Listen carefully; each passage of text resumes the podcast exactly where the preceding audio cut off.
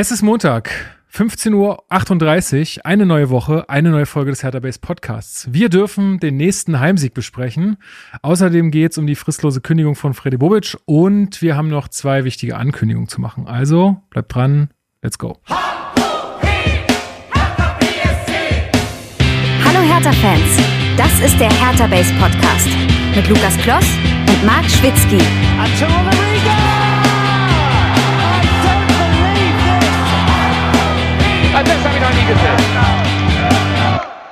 Ja, also, ich glaube, dass sich Hertha mit den letzten beiden Spielen genug Selbstverständnis angespielt hat, um da reingehen zu können, ohne dass die, Zier, äh, die Knie äh, schlittern, so rum, äh, schlottern. Aber Hoffentlich schlittern die Knie schön über den Rasen bei 3-0. die so, so, wenn du, wenn du jubelst und über den halben Rasen fegst, klar, Florian Niederlechner, du hast einen Auftrag gegen den Ex-Verein. Niederlechner, Niederlechner war es leider nicht, aber geschlittert sind sie trotzdem. Und damit herzlich willkommen zum Hertha Base Podcast. Mein Name ist Lukas. Ich bin heute euer Moderator dieser blau-weißen Fußballsendung. Und wir besprechen hier in der Regel jede Woche alles rund um Hertha BSC. Aber das mache ich natürlich nicht alleine, denn wie immer ist mit dabei mein geschätzter Hertha-Experte Marc Schwitzky. Happy Monday.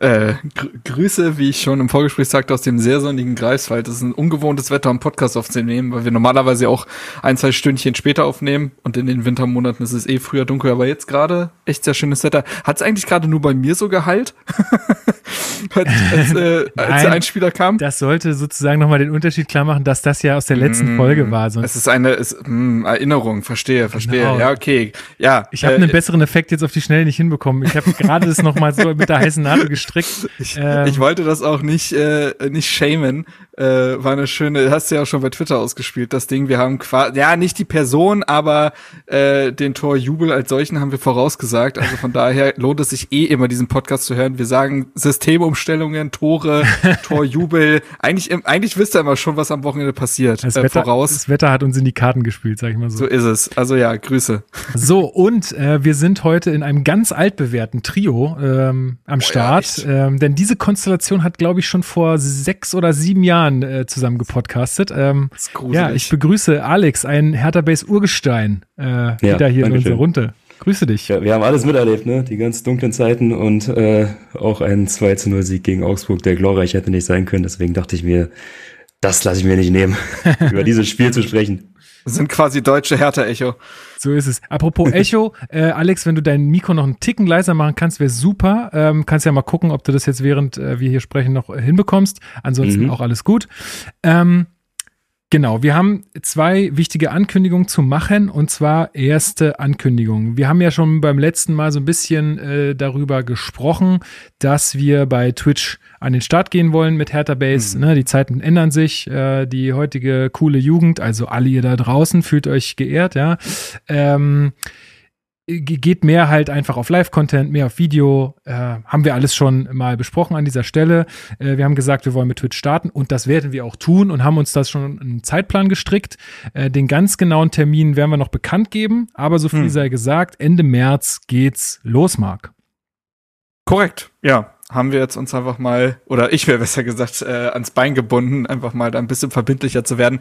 Äh, wie gesagt, ist in den letzten und Wochen ja nicht daran gescheitert, dass man keine Lust hat, sondern einfach ein paar andere Dinge noch gerade wichtig sind. Aber genau, äh, in ungefähr einem Monat soll's losgehen.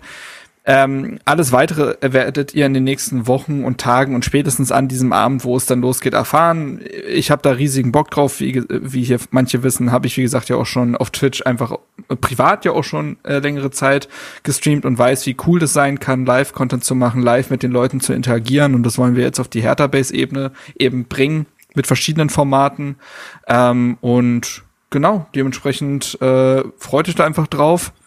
Und äh, Alex schreibt uns gerade, dass er uns nicht mehr hören kann. Perfekt. Das ist doch mal wieder super. Dann machen wir an der Stelle eine kleine Trinkpause und holen Alex erstmal wieder rein.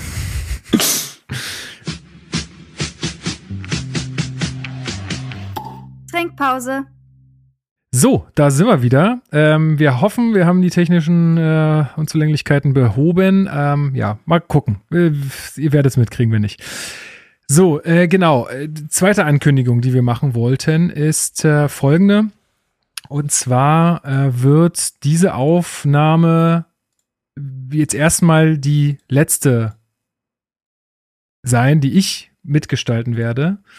Ähm, genau, ihr habt es ja alle mitbekommen. Ich bin äh, Vater geworden und genau, bei mir hat sich halt so ein bisschen einiges getan. Und ähm, ja, also ich werde vorerst mal eine Pause machen mit dem Hertha Base Podcast. Es wird alles weiterlaufen. Ihr werdet wöchentlich eine Folge bekommen. Ich werde auch im Hintergrund äh, eine Menge machen, aber ich werde jetzt erstmal die kommende Zeit äh, mich auf die Familie konzentrieren und auf meinen Job konzentrieren. Da steht nämlich das Ostergeschäft an und das ist auch mal ein bisschen stressig. Und jetzt gerade muss ich das hier mit der äh, kleinen Family und mit dem Job dann erstmal eingrufen.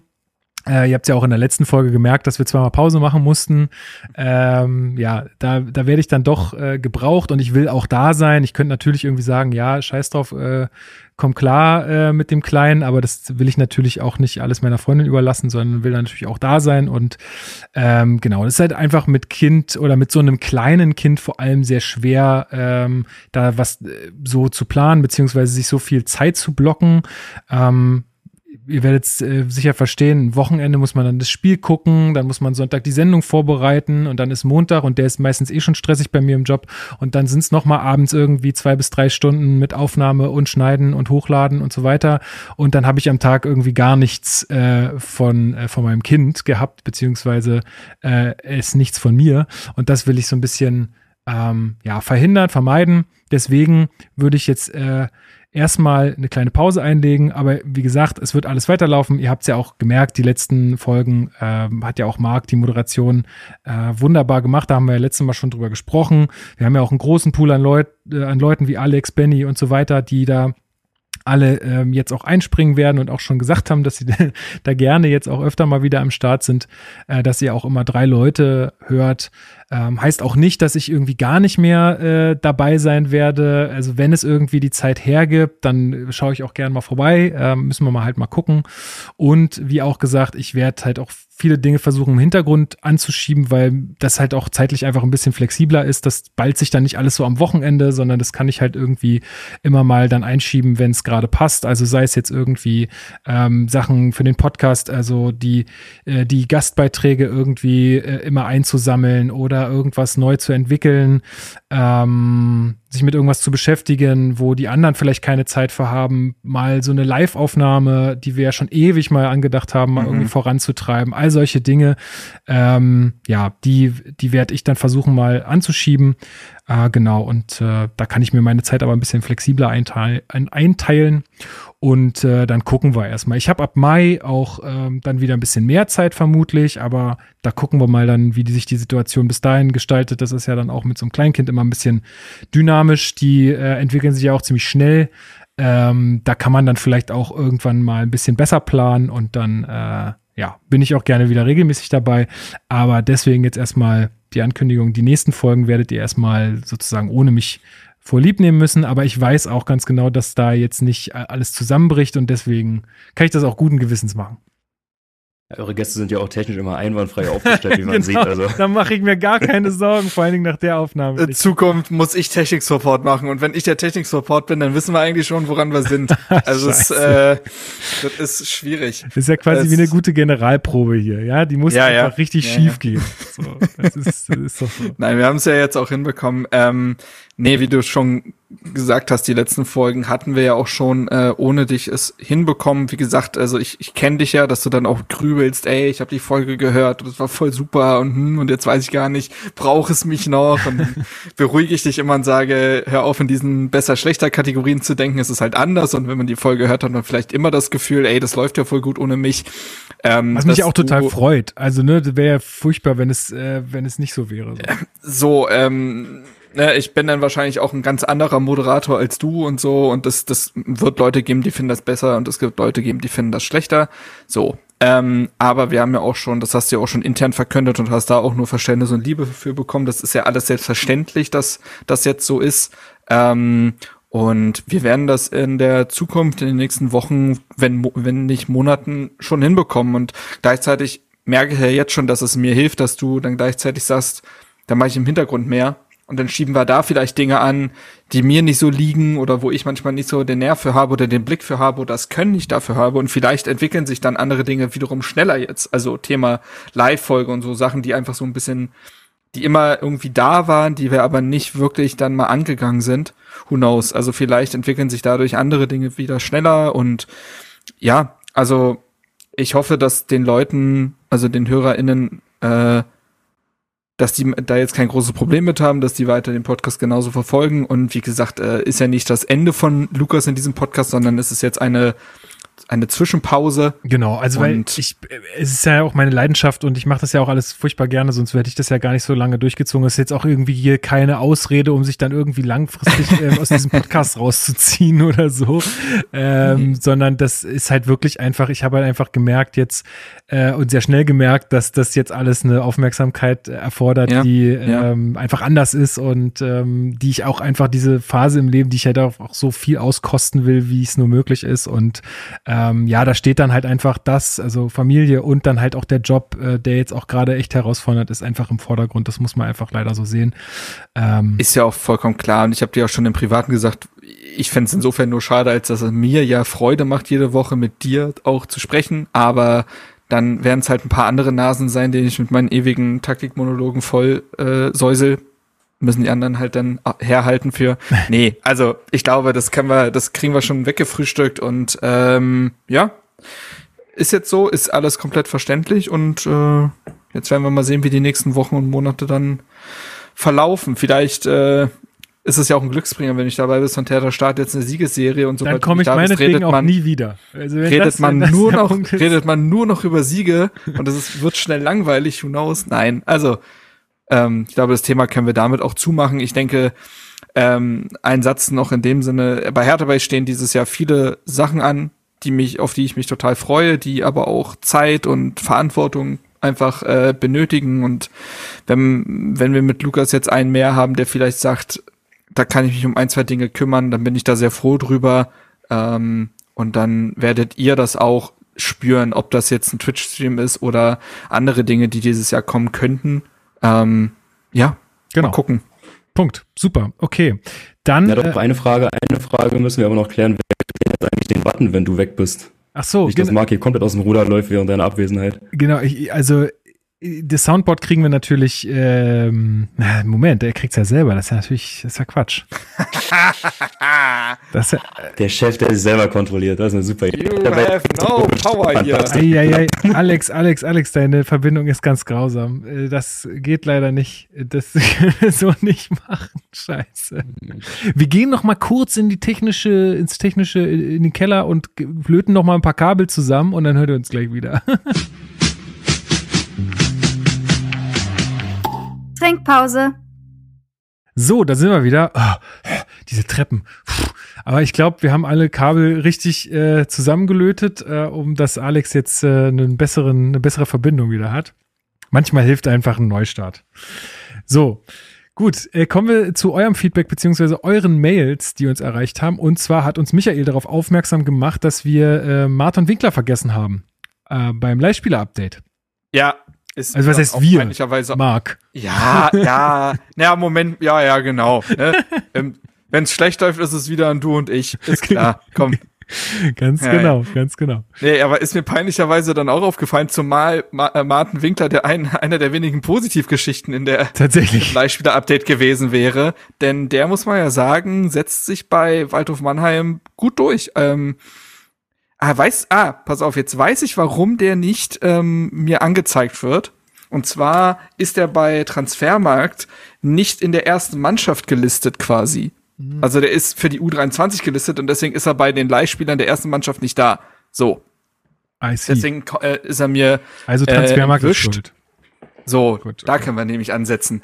Ähm, aber nochmal zu ihm, genau. Der wurde ja im Sommer zu Waldhof Mannheim ausgeliehen in die dritte Liga und hat sich da mit der Zeit wirklich zum jetzt Stammspieler und Leistungsträger äh, gemausert. Also am Anfang halt über Kurzeinsätze reingekommen und zuletzt immer wieder Startelf gespielt und ähm, hat jetzt in 17 Spielen sieben Torbeteiligung. Finde ich in Ordnung, um ehrlich zu sein, für einen gerade 20-Jährigen, der seine erste wirkliche Profisaison spielt, denn vorher war er ja auch nur U23-Spieler ähm, Martin Winkler zum Spielerprofil ist eigentlich gelernter Mittelstürmer, spielt dort aber auf rechts außen. Das tut er, weil er ein wirklich sehr beeindruckendes Tempo hat, ist ein sehr, sehr schneller Spieler und deswegen spielt er dort. Und ja, mal gucken, ist ja auch ein ehemaliger deutscher U18-Nationalspieler, hat durchaus äh, Potenzial. Und wenn er sich da bis zum Ende der Saison die Spielzeit äh, und die Erfahrung anspielt, warum dann, warum sollte dann nicht ein Kandidat auch im Sommer sein für die Profimannschaft? Ähm, und ist, glaube ich, auch vom Profil her jemand, wenn man dieses 3-5-2 weiterspielen sollte, in so einem Doppelsturm mit seiner Schnelligkeit, durchaus jemand, der da auch reinpassen würde. Ähm, genau, also ihn nochmal nachgeschoben, eher einer der positiven Leihgeschichten. Ich sag mal so, auf rechts außen werden wir definitiv nach der Saison äh, jemanden abgeben, deswegen äh, wäre da ein Ersatz gar nicht so verkehrt. Sieht, sieht ganz danach aus, ja. Mal gucken.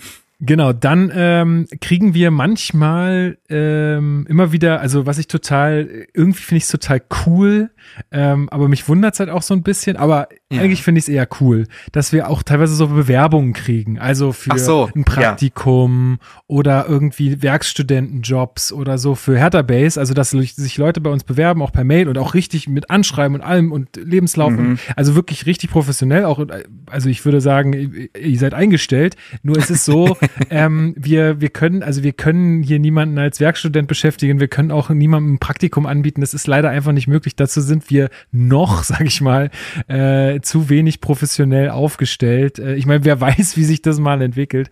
Aber ähm, jetzt gerade ähm, gibt es da keine Möglichkeit für euch, sowas äh, zu machen. Wir klar, wir freuen uns über Unterstützung und sowas, aber so Werkstudentenjobs oder sowas, die ja auch bezahlt werden wollen, also davon gehe ich mal aus, ähm, sind hier, also sind hier einfach nicht möglich.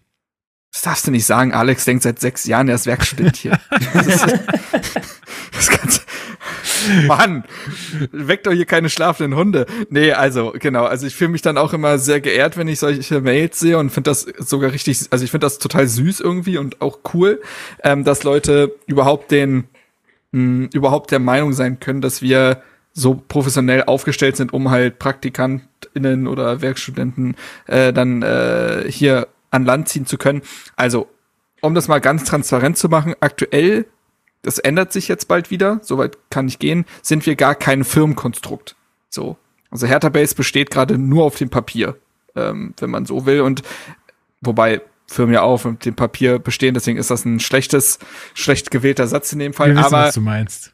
aktuell ist es Nichts kein offizielles, offizielles. Genau. Genau. So, wie gesagt, das wird sich in den nächsten Wochen und Monaten wieder ändern, ähm, um gewisse andere Dinge wieder anschieben zu können. Und Dementsprechend haben wir zum einen gerade gar keine rechtliche Grundlage, um solche Leute in irgendeiner Weise ähm, an uns zu binden und offizielle Praktika zu vergeben oder ähnliches. Zweitens bestehen wir als reine Online-Redaktion aktuell, weil wir alle so ein bisschen verteilt sind im, in diesem Land. Und ähm, drittens ist es so, dass selbst wenn wir dann die, die Firma haben, keiner von uns macht das hier in irgendeiner Weise Haupt- oder nebenberuflich aktuell. Auch das kann sich mit der Zeit ändern. Da haben wir auch letztens drüber gesprochen. vielleicht, wenn die Dinge total sich toll entwickeln, können gewisse Dinge passieren, aber dementsprechend haben wir null Grundlage, ob zeitlich oder monetär, um da solchen Sachen zu entsprechen. Das wäre cool, aber ja, da an der Stelle wird das eng. Wenn ihr ansonsten eure Unterstützung anbieten wollt, in Form von einfach, ich möchte für euch in meiner Freizeit Artikel schreiben oder was auch immer, dann könnt ihr euch jederzeit melden. Ähm, dann schaut man sich das an. Aber wirkliche Angestelltenverhältnisse oder ähnliches kann es und wird es hier erstmal nicht geben. Genau. So, dann haben wir noch eine Mail von Philipp bekommen, äh, eine sehr wichtige Mail. Philipp, wir kommen da auf dich zurück. Ähm, genau, müssen wir jetzt, glaube ich, nicht, äh, nicht größer machen. Hier vielleicht mal an anderer Stelle, aber nur auf diesem Wege mal. Wir kommen da nochmal auf dich zu. Ähm, und äh, Steffi hat uns geschrieben und die Mail möchte ich gerne mal vorlesen, weil das war süß, die, ja. über die habe ich mich wirklich sehr gefreut, äh, weil mhm. das nicht äh, alle Tage passiert. Und zwar schreibt sie, Moin. Eins vorweg, ich bin kein Hertha-Fan, komme aus Hamburg und mein Herz schlägt für den HSV. Die Relegation habe ich noch im Hinterkopf und bin nach wie vor dezent angepisst, wie es gelaufen ist. Kann ich mit, warum? Verstehe ich auch nicht. Eine gewisse Sympathie hege ich trotzdem schon länger für die Hertha die Hertha, da ich einzelne Spieler geil fand oder finde, zum Beispiel äh, Kirai, Alle, Dardais, Friedrich, Preetz, ja, zugegebenermaßen bin ich etwas älter, merkt man vielleicht an den Namen. Über Umwege und durch andere Podcasts bin ich auf Hertha Base gestoßen und dachte mir, ich gebe diesem Podcast mal eine Chance. Ich finde, ihr macht eure Sache wirklich hervorragend. Man merkt, ihr seid Fans, aber ihr habt einen gesunden Blick auf die, äh, den Verein und das drumherum. Keine Schönmalerei, sondern realistische Einschätzung. Das gefällt mir. Sehr angenehme Stimmen, denen ich gern zuhöre. Fünf Sterne Bewertung bei Spotify ist natürlich schon längst rausgegangen. War ja Befehl. ich drücke der Hertha die Daumen, dass sie die Liga halten. Ähm, denn wenn der HSV aufsteigt, brauchen wir andere Clubs, die ähnlich chaotisch anmuten. Das ist natürlich nur halb ernst Fair, gemeint. fair enough.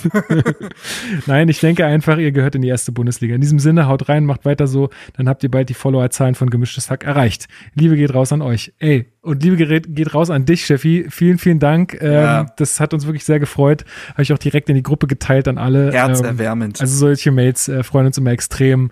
Äh, vielen, vielen Dank dafür. Ähm, ja, ich höre keine HSV-Podcasts oder von anderen Vereinen tatsächlich. ähm, das kann ich nicht von mir sagen. Aber wenn dich das, äh, wenn dir das Spaß macht, umso besser. Das ist äh, echt cool. Also, Und ich glaube, es wäre in unser aller Interesse, wenn der HSV nächstes Jahr wieder da ist. Also Definitiv. erstmal hoffe ich, man Ja. hört mich jetzt wieder. Ich habe kaum Angst. Ich, äh, oder ich habe Angst gerade irgendwie, was du hier zu hörst Nee, es ist, aber- kein, kein abgehacktes, äh, alles gut. es ist Okay, überragend. fantastisch. Super. Der Lötzinn Ähm, hält. Nee, ich war, äh, wir, wir waren ja beim Relegationsspiel oder viele waren ja von uns dann in Hamburg und wir wurden da auch so super nett empfangen und irgendwie generell so Auswärtsspiele beim HSV sind einfach immer geil. Also da Voll. merkt man halt einfach, da das ist so Bundesliga durch und durch. Ja, klar. Wir nehmen auch immer drei Punkte mit, das ist dann immer ganz gut. das ist auch ein angenehmer Gegner in der Regel. Aber es macht einfach Spaß, da Fußball zu schauen. So ist ein geiles Stadion. Die Fans sind cool. Also wir hatten da super angenehme Gespräche. Ich habe es, glaube ich, bei unserem Jahresrückblick erzählt. Wir wurden dann noch, noch mit äh, Eis verabschiedet. Uns hat da einfach jemand Magnum-Eis in die Hand gedrückt. Obwohl wir die gerade in der zweiten Liga quasi gelassen haben. Also Ja, kann man machen. kann gerne so weitergehen. Wir waren doch sogar, wir haben doch damals sogar mal eine Folge in Hamburg aufgenommen, weil wir da waren zum Auswärtsspiel. Na, wo Das dieser das Schneesturm war. windigste, Ja, das war das windigste Auswärtsspiel ever. Es hat, hat, es hat einen ja komplett weggefegt damals. Und ich weiß noch, dass äh, da hat ein gewisser Arne Meyer seine einzige Torbeteiligung gesammelt im Hertha-Dress. So bitter. Hat er diesmal wieder eine Torbeteiligung gehabt? Diesmal hat er, ja genau, richtig, er hat jetzt ja quasi seine zweite für Hertha gesammelt, aber ähm, da, da hat man damals auch gewonnen. Ich glaube, und ich, ich habe jetzt auch nicht die gesamte Republik auswärts mitgenommen, das kann, kann ich auch sagen, aber von dem, was ich selber gesehen habe und was ich gehört habe, ich finde keinen Auswärtsblock so angenehm wie dem vom HSV. Das ist ja richtig Platz. Ja, Und gut. ja, also gut Bremen. Bremen ist nah dran, muss ich sagen. Ja, ja, ja, ja, ja. Und danach, danach Bielefeld. Shit. Du hast aber auch echt nur die Schönsteinen gesehen, wa? Ey, ich wirklich, das ist dieses da, oh, komm mal auf die Bielefelder Alm. Das ist so eine Perle. Das ist ein Dreckstadion. Das ist scheiße. Also wirklich, der Auswärtsblock ist so eine Frechheit. Ja, du siehst übrigens nur zwei Drittel des Spielfelds. Viel Spaß. Und du stirbst, weil das Dach so über dir drüber ist, dass du dehydrierst. Aber ansonsten ist hier super.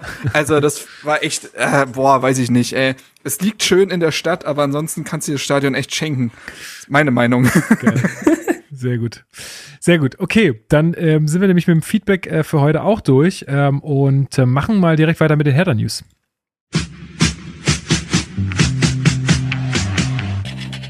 Hertha News. So, da müssen wir nämlich über eine Sache sprechen, über die hätten wir eigentlich schon in der letzten Folge sprechen können, wollten aber auch, also erstmal haben wir es vergessen, sind wir mal ganz ehrlich. Und zweitens ähm, ist es auch immer ganz gut, wenn man halt vielleicht noch einen Ticken wartet, ähm, bis äh, dann doch noch mal ein paar mehr äh, Fakten auf den Tisch legen, wobei man jetzt bei dem Thema wenig von Fakten tatsächlich sprechen kann. Fakt ist auf jeden Fall, Bobic wurde von Hertha fristlos gekündigt. Ähm, so zumindest schreibt die Bild, glaube ich. Äh, ich weiß nicht genau, wer es alles äh, gemeldet hat, aber auf jeden Fall einige Medien. Ähm, genau. Hertha äh, kündigt also fristlos Freddy Bobic. Normalerweise läuft es ja so, solche Leute haben Verträge, dann sagt man, ja, wir wollen nicht mehr mit dir zusammenarbeiten, du bist freigestellt, aber die Verträge laufen ja trotzdem noch weiter, die Leute kriegen noch ihre Bezüge, beziehungsweise je nachdem, wie man sich einigt, man kann natürlich auch Aufhebungsverträge machen, dann kriegt derjenige noch äh, ordentlich Kohle und dann ist er raus aus dem Vertrag. Ähm, aber ja, normalerweise laufen solche Verträge weiter und dann kriegen die Leute noch bis zum Eine Vertrag. sogenannte Beurlaubung. Genau. Äh, kriegen die noch halt bis zum Ende ihr Geld. Jetzt hat ähm, Hertha aber Freddy Bobic fristlos gekündigt und der Grund soll vereinsschädigendes Verhalten sein. So, Alex, Ja. ich nehme dich jetzt hier mal erstmal mit rein. Ähm, was hältst du denn davon? Boah, also ich, na, mich verwirrt das irgendwie alles. Also ich fänd's erstmal allgemein schön, wenn wir auch mal eine Trennung hinbekommen würden, ohne dass permanent irgendwelche So. Störgeräusche dabei sind. ähm, jetzt ist bei Freddy Bobic die Situation sicherlich eine besondere, ähm, weil man das schon als vereinsschädigendes Verhalten in meinen Augen auslegen kann. Wobei Das muss man übrigens jetzt nochmal sagen. Die meisten werden nicht hinterm Mond gelebt haben, aber nur weil wir es nicht erwähnt haben, was das vereinsschädigende Verhalten ist. Es geht um dieses Interview, was Freddy Bobic nach dem Spiel damals, welches Spiel war das überhaupt? Äh, gegen wen hat man gespielt? das Heimspiel vor Frankfurt, gegen- was war denn vor Frankfurt? Wolfsburg? Union. Nee, das war das ach, ach, stimmt. Genau. Stimmt. Äh, nach dem Heimspiel gegen Union war er ja im Interview bei RBB-Kollege Uri Zahavi, der nachfragte, wie es denn um Sandro Schwarz äh, steht. Das Interview war vorbei, die Kamera lief noch. Freddy Bobic sagte, falls du mir nochmal so eine Frage stellst oder falls du nochmal so dumm fragst, dann kriegst du eine hier gescheuert. korrekt bleiben. Und da, dieser Clip ging dann, Ach, Das Spiel war an einem Zeigler, Samstag glaube ich, und- äh, und der Clip ging aber erst Richtung Montag, Dienstag. Also der ging auch erst online, nachdem Hertha die Pressekonferenz zum Bobic ausgehalten hat. Einfach nur für die zeitliche Reihenfolge. Mhm. So, jetzt bin ich auch wieder raus. Ja, also nochmal, um das auch von unserer Seite oder von meiner Seite einzuordnen, geht nicht. Und mir wurde das von mancher Seite auch ein bisschen zu sehr runtergespielt. Also klar kann man in der Emotion sicherlich Sachen sagen, die man nicht sagen sollte, aber das finde ich schon drüber. Also Ja. muss ja. nicht sein. Ähm, gleichzeitig frage ich mich halt, ist das jetzt wirklich was, was vereinschädigend ist? Ähm, strahlt das jetzt auf Hertha ab oder wird das nicht eher Freddy Bobic negativ ausgelegt? Also das kann man jetzt irgendwie so und so bewerten, aber ich bin jetzt auch kein Jurist. Ähm, wie gesagt, mein Fazit bleibt, ich fände es schöner, wenn wir da irgendwie mal ein bisschen Ruhe reinkriegen würden und uns jetzt nicht die nächste Schlammschlacht ähm, andichten. Wenn das natürlich Kosten spart, dann kann man wieder drüber reden, ob das nicht Herthas Pflicht ist, das zu machen. Auf der anderen Seite hat man sich eben für das Gehaltspaket Bobic damals vor anderthalb Jahren entschieden und dann muss man so ein Stück weit auch mit der Entscheidung leben und ich hoffe einfach, man sucht da jetzt nicht künstlich nach einem Grund, ähm, da jetzt irgendwie Kosten zu drücken. Das fände ich irgendwie ein bisschen makaber.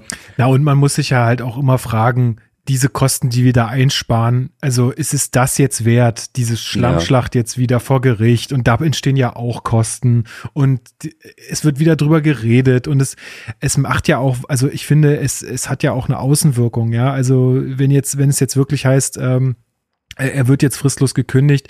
Ich meine, die Leute, die bei Hertha äh, vielleicht auch Interesse haben zu, zum Arbe äh, zu arbeiten, die, die haben sowas doch im Hinterkopf. Also hast du nicht, äh, wenn du dann so einen Posten bekleidest bei Hertha, dann immer, nur, hm, also beim Bobic damals, da haben sie dann einfach danach gesagt, als sie nicht mehr zufrieden waren, okay, jetzt bist du aber fristlos gekündigt. Also was sind denn hier Verträge eigentlich wert?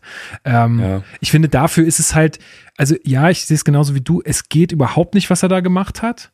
Ähm, aber ob das reicht, also wie gesagt, da muss sich Hertha schon sehr, sehr sicher sein. Das, das ist der Ja. Punkt. Also wir alle sind keine Juristen und selbst Juristen werden da durchaus streiten. Ähm, für mich ist der Punkt, dass Hertha sich, wie du sagst, Lukas, sie müssen sich sicher sein bei dem Ding.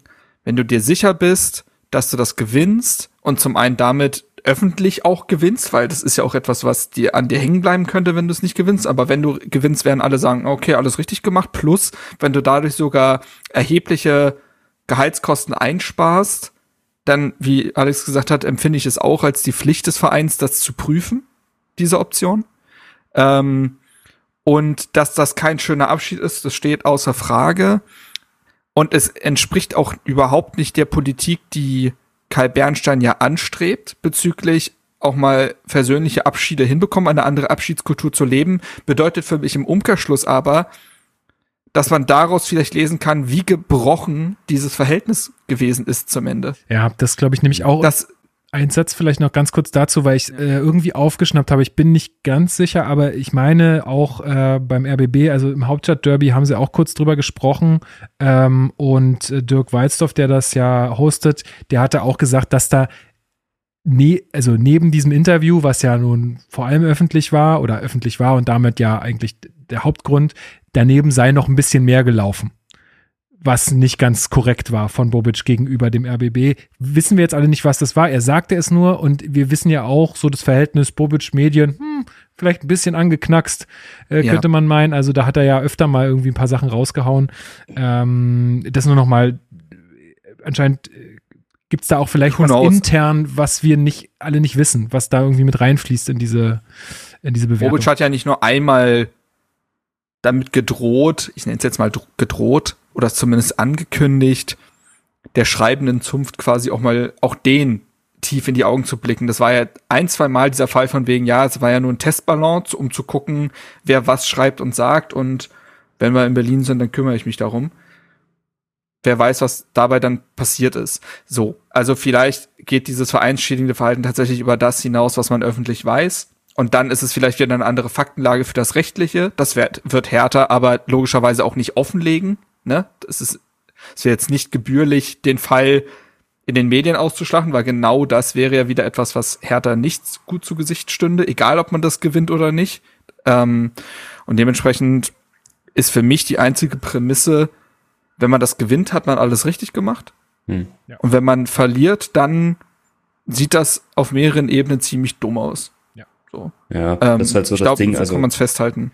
Wenn da jetzt irgendwie interne Sachen vorgefallen sind, die über das hinausgehen, was jetzt in dem Interview kam, also ich habe auch schon Stimmen aus Frankfurt gehört, wo er ja davor viele Jahre gewirkt hat, die jetzt gesagt haben, die hat das Interview jetzt auch nicht völlig überrascht. Aber da begeben wir uns jetzt halt auf ganz dünnes spekulatives Eis. Und deswegen, also und selbst die Medienberichte äh, sagen, schreiben ja öfter sogar verklausuliert von, es geht wohl um das Interview. Also ist ja, ja. nicht so anscheinend, als ob Hertha äh, verkündet hätte, wir gehen in diese Geschichte rein und das ist der Grund. Also das ist ja, das ist ja gar nicht Gut, zu 100 Prozent ja. belegt. Ähm, gut, und es ist jetzt so, die Faktenlage ist eben auch, dass Freddy Bobic, und das ist ja auch sein gutes Recht erstmal, äh, dagegen geklagt hat in zweifacher Ebene. Ähm, das ist ja auch bestätigt, also der RBB hatte da mal äh, nachgefragt beim Gericht, also das besteht, das ist richtig.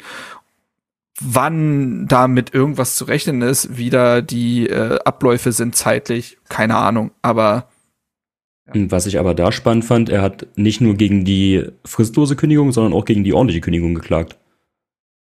Das Vielleicht fand ich auch etwas, so ein bisschen was, interessant. Aber weiß ich nicht, ob das in diesen Sphären fast noch was schon wieder normal ist, keine Ahnung. Ja, also ich habe also, hab kurz auch mit Benny gesprochen, unserem oder einem unserer Haus- und Hofjuristen bei Hertha Base und das, das ist ja wirklich, so darf er sich glaube ich noch nicht, noch nicht schimpfen.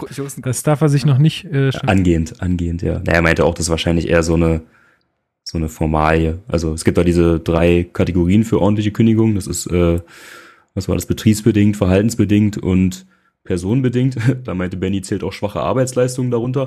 Könnte man jetzt vor Gericht durchaus ja, mal. Also den Prozess würde ich mir gerne angucken. Schauen Sie die Tabelle, alles klar, oder? Taifun Korkut. genau. Diskussion Und der Richter beendet. so, ja, okay. Bumm, das Urteil ist gesprochen. Ja, okay. Gut, nee, also ich glaube, da müssen wir einfach noch ein bisschen abwarten. Ähm, ihr kennt jetzt unsere Einschätzung dazu. Äh, wir werden euch äh, dahingehend auf dem Laufenden halten. Dann äh, gibt druckfrisch noch eine ähm, News, mhm. äh, die verkündet wurde, dass Hertha wohl sich nochmal in Gespräche mit Marvin Plattenhardt begeben haben soll, Marc. Äh, kannst du uns dazu nochmal kurz abholen?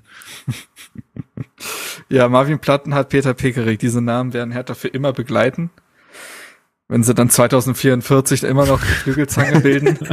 ähm, ja, jetzt aber mal Spaß beiseite. Also, es ist ja so, dass unter Friedi Bobic noch verkündet wurde, ähm, offiziell, dass Marvin Plattenhardt den Verein im Sommer verlassen wird, dass der Vertrag nicht verlängert wird, der im Sommer ausläuft. Gleichzeitig war es dann so, dass man ja mit Maxi Mittelstädt langfristig bis 2027 verlängert hat. Das war ja dieses offene Thema, was die ganze Hinrunde so ein bisschen geschwelt hat. Wie geht's denn jetzt in dieser Linksverteidigerposition weiter? Beide Linksverteidiger im Profikader haben auslaufenden Vertrag plus Lukas Ulrich klopft von unten an und dem möchte man eine Perspektive bieten. Wie geht das? Und da hatte man sich offensichtlich erstmal für den Weg entschieden, klare Tatsachen zu schaffen. Plattenhardt weg, Mittelstädt erstmal da. Ulrich versuchen wir noch zu überzeugen. Jetzt dreht sich die Sache vielleicht aber ein wenig. Allein aus der Situation heraus, dass wir von Maxi Mittelstädt in der bisherigen, ich nenne es jetzt halt Rückrunde, also im Jahr 2023, noch sehr wenig gesehen haben. Bislang steht eigentlich immer mal wie ein Plattenhart auf dem Feld und das, und so, das muss man eben klar so sagen, der macht das sehr solide aktuell.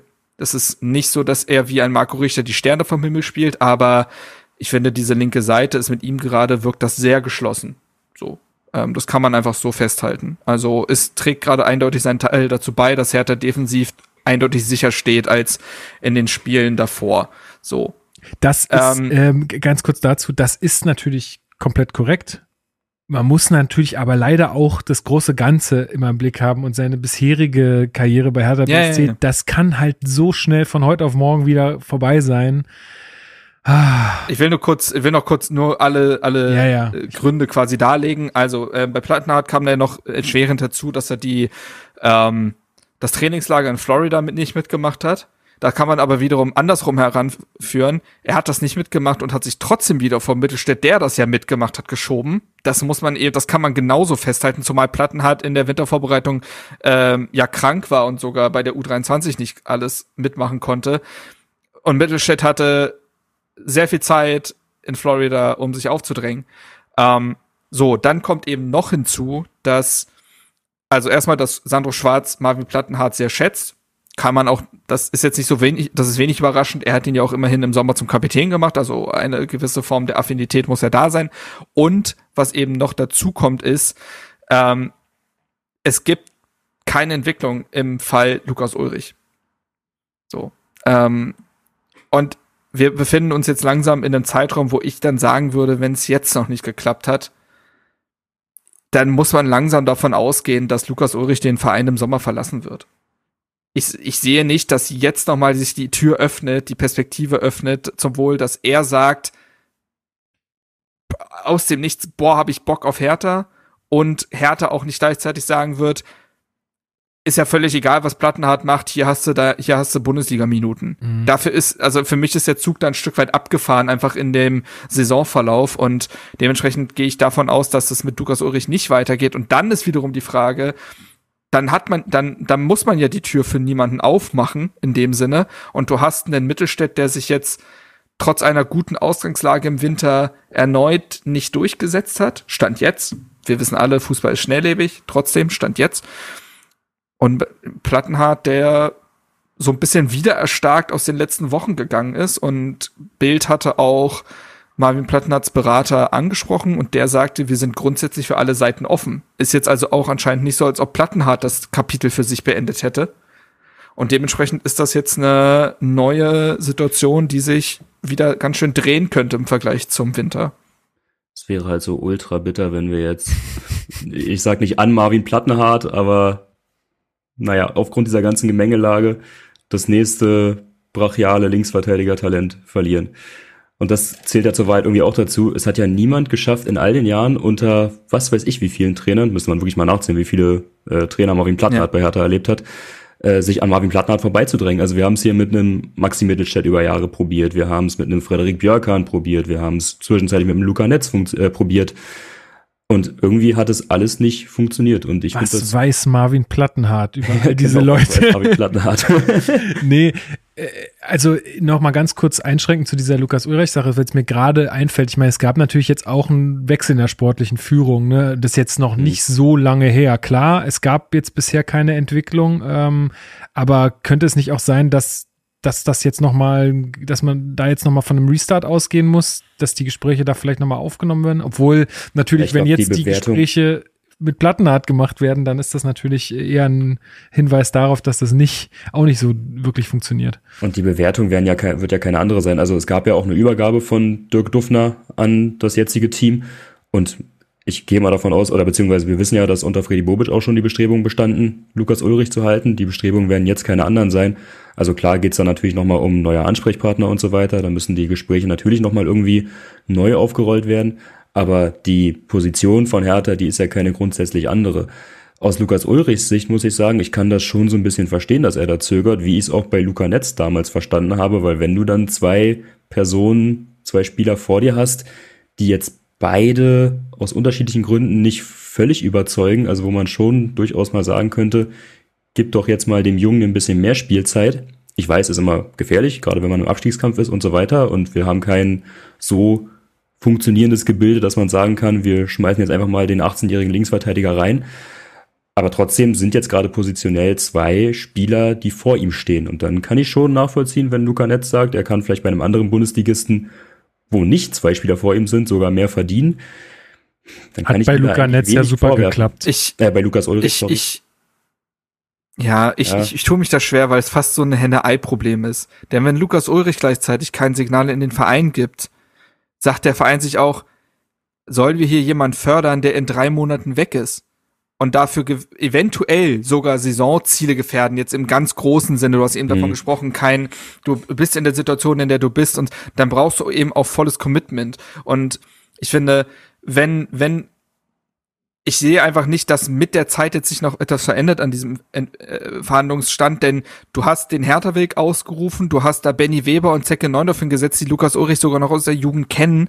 Wenn, und die sind jetzt auch nicht erst seit drei Tagen, sondern haben jetzt auch doch ein paar Tage gehabt, um da mal fortzufühlen. Und wenn selbst all diese Dinge nichts daran verändert haben, dann kann ich verstehen, dass, und der Bericht der jetzt über Plattenhardt rauskommt, der sagt ja nicht, Hertha verlängert plötzlich mit Marvin Plattenhardt, sondern die wollen noch mal mit ihm reden. Das kann ich in der Situation schon verstehen, denn wenn Lukas Ulrich kein Signal sendet und Mittelstädt noch nicht die Stütze ist, die man sich vielleicht erhofft hat, dass der diesen Push bekommt durch diese Vertragsverlängerung, dass man zumindest noch mal mit Marvin Plattenhardt reden will, um zu gucken, vielleicht kriegen wir etwas hin, was auf beiden Seiten funktioniert, sowas wie wir geben dir noch mal einen Einjahresvertrag so ungefähr zu, zu deutlich verkürzten Bedingungen. Ähm, ob das Plattenhardt mit sich machen lässt, der jetzt auch eben dann in dem, im Herbst seiner Karriere ist, ob der nicht eher sagt, Leute, ganz oder gar nicht, ich will hier einen Rentenvertrag oder ich bin hier weg. Es kann ja alles sein, aber dass man zumindest noch mal kurz die Tür öffnet, um sich am Ende nicht vorwerfen lassen zu können, nicht alles versucht zu haben, um diese Position bestmöglich für die nächste Saison aufzustellen. Denn seien wir mal ehrlich, wenn Plattenhardt geht und da ist Mittelstädt, finden, also bei all der Kritik, die ich über Marvin Plattenhardt hier gerne mal, also was heißt gerne, die ich hier, finde ich, äh, ja objektiv äußere, sonst mir wird ja mir wird ja sofort wieder was unterstellt ja, bei den Spielern. Aber ich habe ja eben auch gesagt, ich habe ja eben auch gesagt, äh, dass er es in den letzten Spielen gut macht. Findet Hertha im Sommer einen besseren Linksverteidiger als Marvin Plattenhardt? Hm. Die Frage muss man sich stellen. Ja. Ja. Also ich würde es ja total so. gerne sehen, wenn man die Klasse halten sollte, ähm, dass man Maxi Mittelstädt, der ja auch so ein bisschen als Mentor ausgerufen wurde jetzt für junge ähm, Hertaner aus der eigenen Jugend und dann Lukas Ulrich da auf der ähm, Position. Das Duo, da, damit, da würde ich mitgehen. Ich, das, das ich habe gar, ich hab gar keine ja. persönlich, ich, ich will, Marvin Platten hat gar nichts Schlechtes, aber das muss mal aufhören jetzt langsam. Das, also, es hat doch zu nichts geführt. Aber ja, da, also, trotzdem sehe ich nicht, wie du, findet man jemand Besseres, ähm, ja, Punkt. Für mich, also ich, warum ich so meinen Bauchschmerz mit Marvin Plattenhardt habe, ist, der steht für mich stellvertretend für so eine Zeit der Ambitionslosigkeit und der Bequemlichkeit. Ja. Das war so diese ja. Spätphase unter Paul Dardai, diese Anfangsphase unter Ante Czovic, ähm, wo, wo Spieler Positionen bekleidet haben und dann aber keine Steigerung mehr vorhanden war, weil sie einfach wussten, die Konkurrenz fehlt oder es wird kein Druck gemacht. Dazu zähle ich übrigens auch Niklas Stark, für den ja, das genauso gilt. Und als Marvin Plattenhardt kam, da waren wir uns ja alle total einig, dass das ein super Transfer ist, dass das ein riesiges Talent auf der Linksverteidigerposition ist, ist ja auch nicht umsonst dann Nationalspieler geworden und so weiter. Aber der hat halt einfach vor fünf Jahren aufgehört, sich zu entwickeln. Und dann reicht's jetzt mal. Also nur weil jetzt diese Phase gegen Ende dann der, der Magath-Zeit oder gegen Ende der letzten Saison war, wo wir ihm natürlich auch den Klassenerhalt zu großen Teilen zu verdanken haben. Aber deswegen ihm jetzt wieder irgendwie den nächsten Vertrag zu geben, zumal also der müsste zu, der müsste zu deutlich verringerten Bezügen gestaltet werden. Ja. Weil ja, ja. Plattenhardt hat einen Vertrag aus einer Zeit, wo wir noch sehr viel leichtsinniger mit Geld umgegangen sind. Also alles in allem aber natürlich hängt es von Lukas, Lukas Ulrich ganz stark ab und ob man sich diese Baustelle jetzt antun will. Deswegen ist es super spekulativ, ja. was wir da jetzt zu sagen können aktuell. Das Ding ist halt, wenn, also, was so ein bisschen gegen eine Verlängerung spricht, ist, was du gerade gesagt hast, das Thema Komfortzone, denn man hat ja auch schon mit der Ernennung zum Kapitän erhofft, dass er mhm. aus dieser Komfortzone kommt. Und dann hat er eine Hinrunde gespielt, wie er sie gespielt hat. Und die war wieder nicht gut. Ja. Die war wirklich nicht gut. Ähm, und jetzt in den letzten Spielen kommt er besser rein. Wie gesagt, ich finde, er ist gerade ein funktionierendes Rädchen in dem Ganzen. Aber was passiert, wenn Marvin Plattenhardt jetzt einen Drei-Jahres-Vertrag bekommt? So, plus Option, so von mir aus. Ähm, beflügelt den das? Oder sagt er sich dann wieder, gut, Schäfchen erstmal im Trocknen? Funktioniert es jetzt auch gerade wieder, weil irgendwelche Gespräche anstehen? Hm, ja. Hm. Das ist eben auch das Ding. Marvin Plattenhardt weiß ganz genau und das ist ja auch nicht böse gemeint, aber er hat die Leistung in den letzten Jahren abgerufen, wie er sie abgerufen hatte. Er ist jetzt 31. als Linksverteidiger, also auch auf einer Position, wo das Alter schneller zu bemerken ist als jetzt auf der 6, findet der nochmal einen Bundesligisten. Hm. Und ich, und gleichzeitig sehe ich, Marvin Plattenhardt hat schon vor Jahren gesagt, Karriere in Berlin zu beenden, kann ich mir vorstellen. Das klingt erstmal sehr nett, aber ich glaube, Plattenhardt ist eben auch jemand, der, ich glaube, das ist jetzt Küchenpsychologie, aber ich weiß nicht, ob Marvin Plattenhardt sich nochmal komplett neuen Standort antun will in seinem Alter. Du, ich, der kann also, immer noch bei Union wieder Freistoßtore am laufenden Band schießen, ne? Dann bleibt ja, er in ja, Berlin. Ja, ja. aber, aber, aber könnt ihr euch jetzt nur vom Kopf her vorstellen, dass Marvin Plattenhardt jetzt nochmal zu, was haben wir denn da in der Bundesliga? was haben wir denn da? Hoffenheim. Augsburg. Augsburg. So, Wäre so ein Verein für ihn. Ja, wobei ja. er wäre wieder näher an der Heimat dran, aber nochmal sowas Fremdes, sowas, der wechselt jetzt zu Gladbach. So. Hm. Äh, das sehe ich einfach nicht mehr. Ich glaube, da, da sieht er sich persönlich auch nicht mehr. Ähm, mit dem Club geht's gerade eher in Richtung Liga 3. Die Rückkehr wird schwer. Und dementsprechend, äh, nee, aber will sagen, ich, ich, ich hätte auch die Sorge als Verantwortlicher, was passiert, wenn man ihm tatsächlich nochmal einen neuen Vertrag gibt. Hm.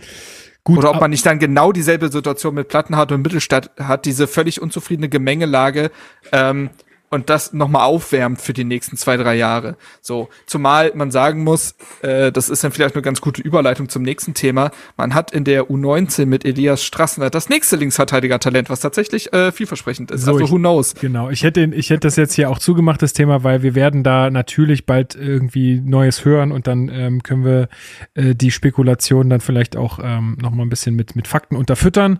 Ähm, aber ich glaube, äh, unser, unser Standpunkt ist da klar geworden. Ja, Marc, du hast jetzt äh, ja gerade schon so ein bisschen begonnen. U19, du hast dir ein Spiel angeguckt von unserer U19. Ja, genau. Das äh, war, manchmal werden ja die U19-Partien auch live auf YouTube übertragen. Ich glaube, vom DFB-Account selbst. Ähm, und da hat Herthas U19 gegen die des FC St. Pauli gespielt. Immerhin, das FC St. Pauli immerhin Dritter gewesen vor dem Spieltag in der äh, A-Junioren-Bundesliga, also in der Staffel Nord-Nordost, wo Hertha ja Tabellenführer ist. Und ähm, die liefern sich jetzt gerade im Saisonendsport einen sehr heißen Kampf um die Meisterschaft mit Dynamo Dresden tatsächlich. Also bei Dresden läuft ja sportlich nicht alles rund, aber die U19 ist echt gut unterwegs. Ähm, jetzt nach 15 Spielen und es gibt insgesamt 16 in der äh, Staffel, trennen Hertha und Dresden nur einen Punkt. Gleichzeitig trennen sie im Torverhältnis 20 Tore. Also Hertha hat mit weitem Abstand die beste beste Torausbeute äh, der Liga. Aber gut, äh, dann ist Dresden halt effizient. Und ich hatte mir das Spiel jetzt, wie gesagt, gegen den FC St. Pauli angeguckt. Und das war an dem Samstag jetzt auch das Augsburg-Spiel, halt ein bisschen vorher. Und Hertha hat dort einen sehr überzeugenden 5 zu 2 Sieg gegen den Tabellendritten und jetzt Tabellenvierten äh, geholt, obwohl man 0 zu 1 zurücklag durch ein äh, ein absurdes Tor vom äh, St. Pauli-Stürmer Winter. Der hat ein Volley in den Winkel gejagt. Das, also ich weiß nicht, ob der jemals wieder ein schöneres Tor schießt. Auf jeden Fall lag Hertha dann hinten und hat das ganze Ding aber bis zu einem 5 zu 1 dann umgedreht und dann noch kurz vor Schluss das 5 zu 2 bekommen. Und da, ich dachte mir, es wäre doch eigentlich ganz nett, wenn Hertha diesen Hertha-Weg ausruft, wenn wir ab und zu mal einen Blick in die Jugend werfen weil darum soll es ja dann in Zukunft gehen. Wer ist denn da? Und ich hatte ja auch letztens für den RBB schon einen Artikel geschrieben über vielversprechende Eigengewächse, die den Weg gehen könnten. Verlinke ich konnte da gar nicht, ja, konnte da gar nicht alle unterbringen, so Zeichenlimit äh, mäßig, aber äh, für dieses U19-Spiel war, das war auch ein besonderes, weil eben Hertha mit dem nächsten Spiel, also wenn sie, sie mussten das Spiel gegen St. Pauli gewinnen und sie müssen auch das kommende am Freitag gegen Wolfsburg gewinnen, um eben Meister wer zu werden, um dann äh, im, ich glaube, das geht dann direkt mit dem Halbfinale weiter in der deutschen Meisterschaft der 19, glaube ich ähm, um sich dafür zu qualifizieren. Und dafür hat Hertha Lukas Ulrich äh, und Patrick, äh, Patrick, wie komme ich auf Patrick? Ähm, auf äh, Julian Eitschberger äh, mit nach unten ziehen lassen für das Spiel. Auch äh, Quasi Groch war dabei, um da ein bisschen Qualität zu haben. Und dann hat sich diese U19 wirklich brutal gelesen. Also Lukas Ulrich hat tatsächlich im 4-3 links offensiv gespielt, also als links außen. Es liegt ja in seiner Dynamik also mit seiner Dynamik kann er das ja, hat einen enormen Offensivdrang und eben hinter ihm Elias Strassner, der ist junge 17 Jahre alt und kickt aber schon in der U19 und der ist, der ist gut. Der ist wirklich gut. Also sehr spielintelligenter, auch offensiv ausgerichteter Linksverteidiger. Also Linksverteidiger muss man bei Hertha ja sagen, das kann der Verein einfach. Ne? Also Nico Schulz, halten, Maximilian Mittelstädt, Malik Fati, äh, Luca Netz, Lukas Ulrich. Das ist ja wirklich krass, was da an Quote ist. Johannes Und wir sind ein paar Spieler, den hat man ja nicht ausgebildet. den hat man ja nicht ausgebildet. Der kam aus Düsseldorf. Ähm, aber um das mal äh, voranzutreiben, Spieler, die mir aufgefallen sind, Pascal Clemens, über den haben wir auch schon geredet, weil er ja, der war jetzt zuletzt einmal im Bundesliga-Kader und der war ja das gesamte Trainingslager in Florida dabei. Innenverteidiger, ähm, ist jetzt 18 geworden am 23. Und ey, der erinnert mich krass an Linus Gechter. Der ist mit so jungen Jahren, ist der, sticht der auf dem Feld richtig heraus, weil der körperlich so robust ist. Also es, der ist schon viel breiter als viele in seinem Alter. Der wirkt sehr abgeklärt, ist auch Kapitän der Truppe, hat auch den ähm, Elfmeter zum 1 zu 1, also als man 0 zu 1 zurücklag, hat er sich die Kugel genommen und verwandelt, also übernimmt Verantwortung, kommuniziert viel, ist ultra abgeklärt, der macht keine Fehler und also für mich ist das eine Frage der Zeit. Der wird sicher in den nächsten Wochen einen Profivertrag bekommen. Bin ich mir ziemlich sicher. Mhm. Alles andere wäre sehr eigenartig. Der ist sehr, sehr weit für sein Alter und das nächste große Innenverteidiger-Talent. Ähm, und auf den kann man sich freuen.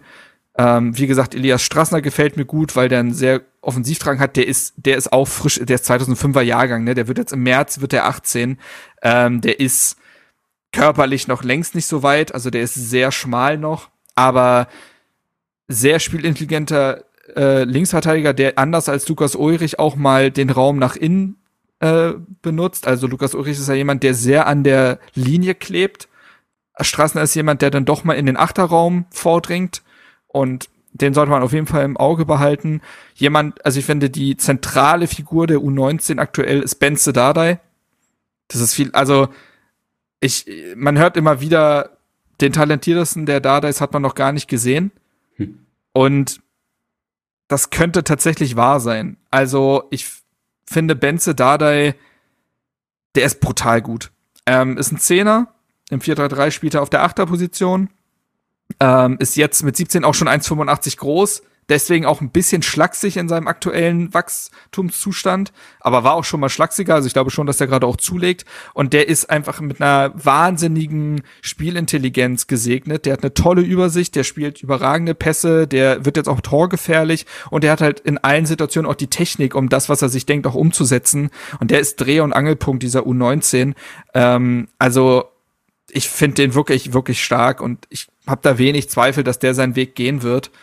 Ähm, der ist mir sehr in Erinnerung geblieben. Ein Lukas Michelbrink war ganz gut dabei. Wen ich echt interessant finde, ist Ibrahim Masa.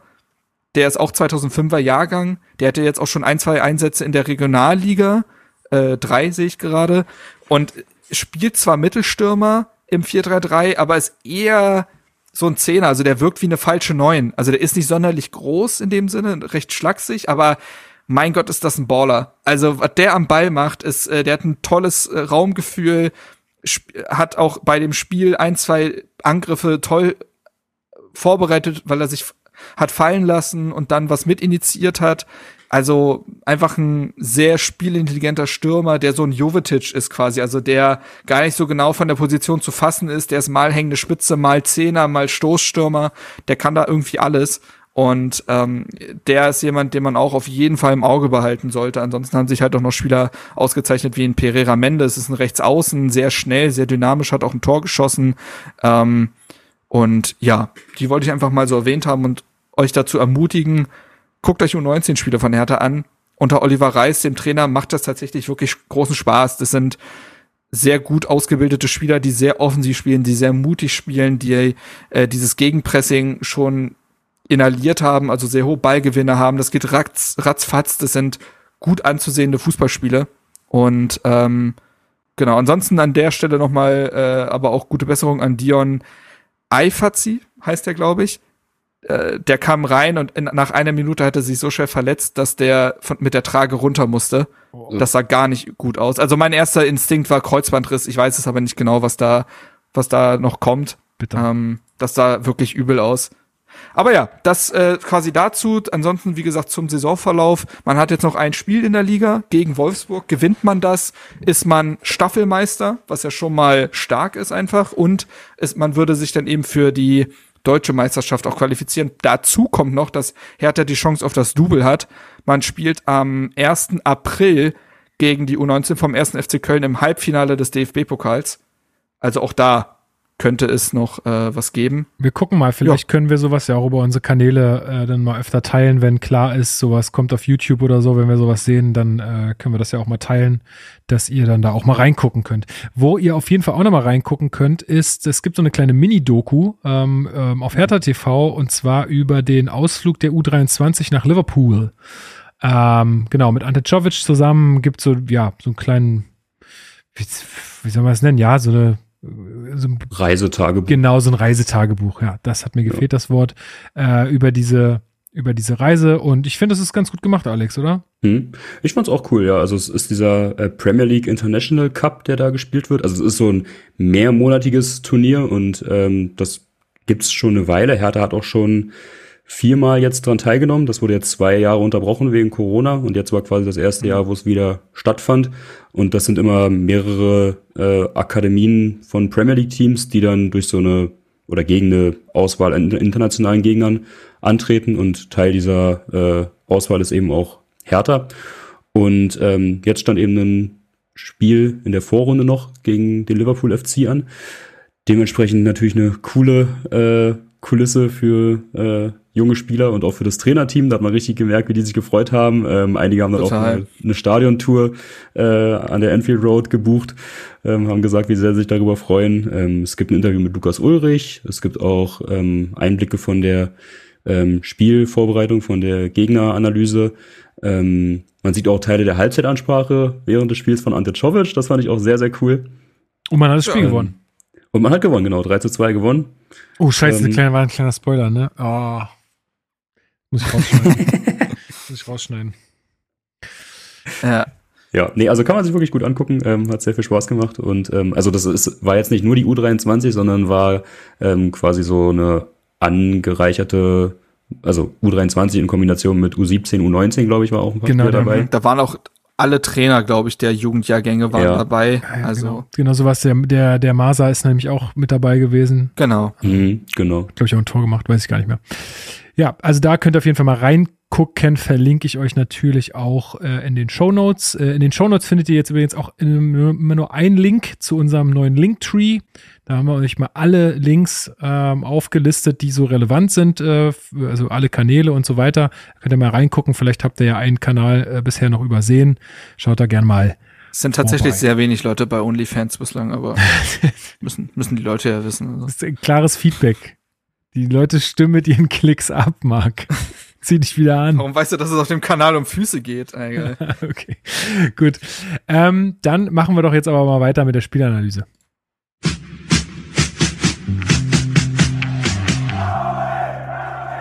Spielanalyse. Herzlich willkommen zur Spielanalyse. Hertha BSC durfte im heimischen Olympiastadion gegen den ersten ersten FC Augsburg ist es nicht. Es ist gegen den FC Augsburg.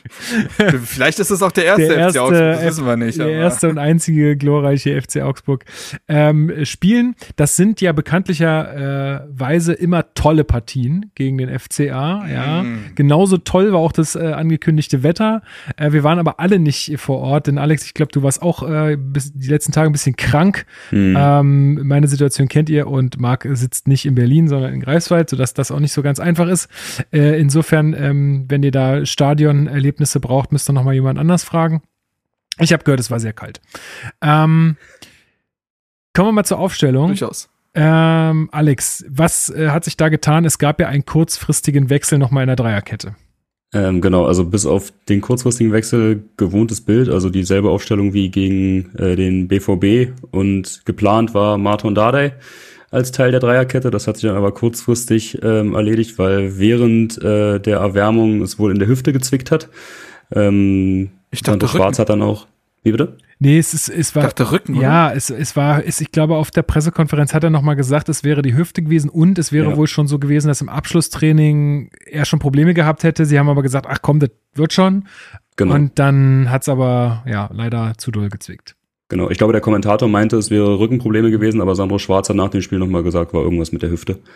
Ähm, und ah, okay, die hatten halt okay. gehofft, dass es dann für das Spiel geht, aber ja, hat dann anscheinend während des Aufwärmtrainings doch nochmal gezwickt. Ähm, dadurch dann der kurzfristige Wechsel, stattdessen dann ähm, Rochel in der Startaufstellung. Und ähm, Uremovic ist dann in die, auf die Innenverteidigerposition, also die zentrale Innenverteidigerposition von den dreien gezogen. Mhm. Die hat ja vorher äh, Marc Oliver Kempf bekleidet. Ähm, das hat dann also der Wechsel dann auch nochmal nach sich gezogen. Ansonsten gewohntes System 3-5-2 ähm, mit Doppelspitze, Nankam und Niederlechner.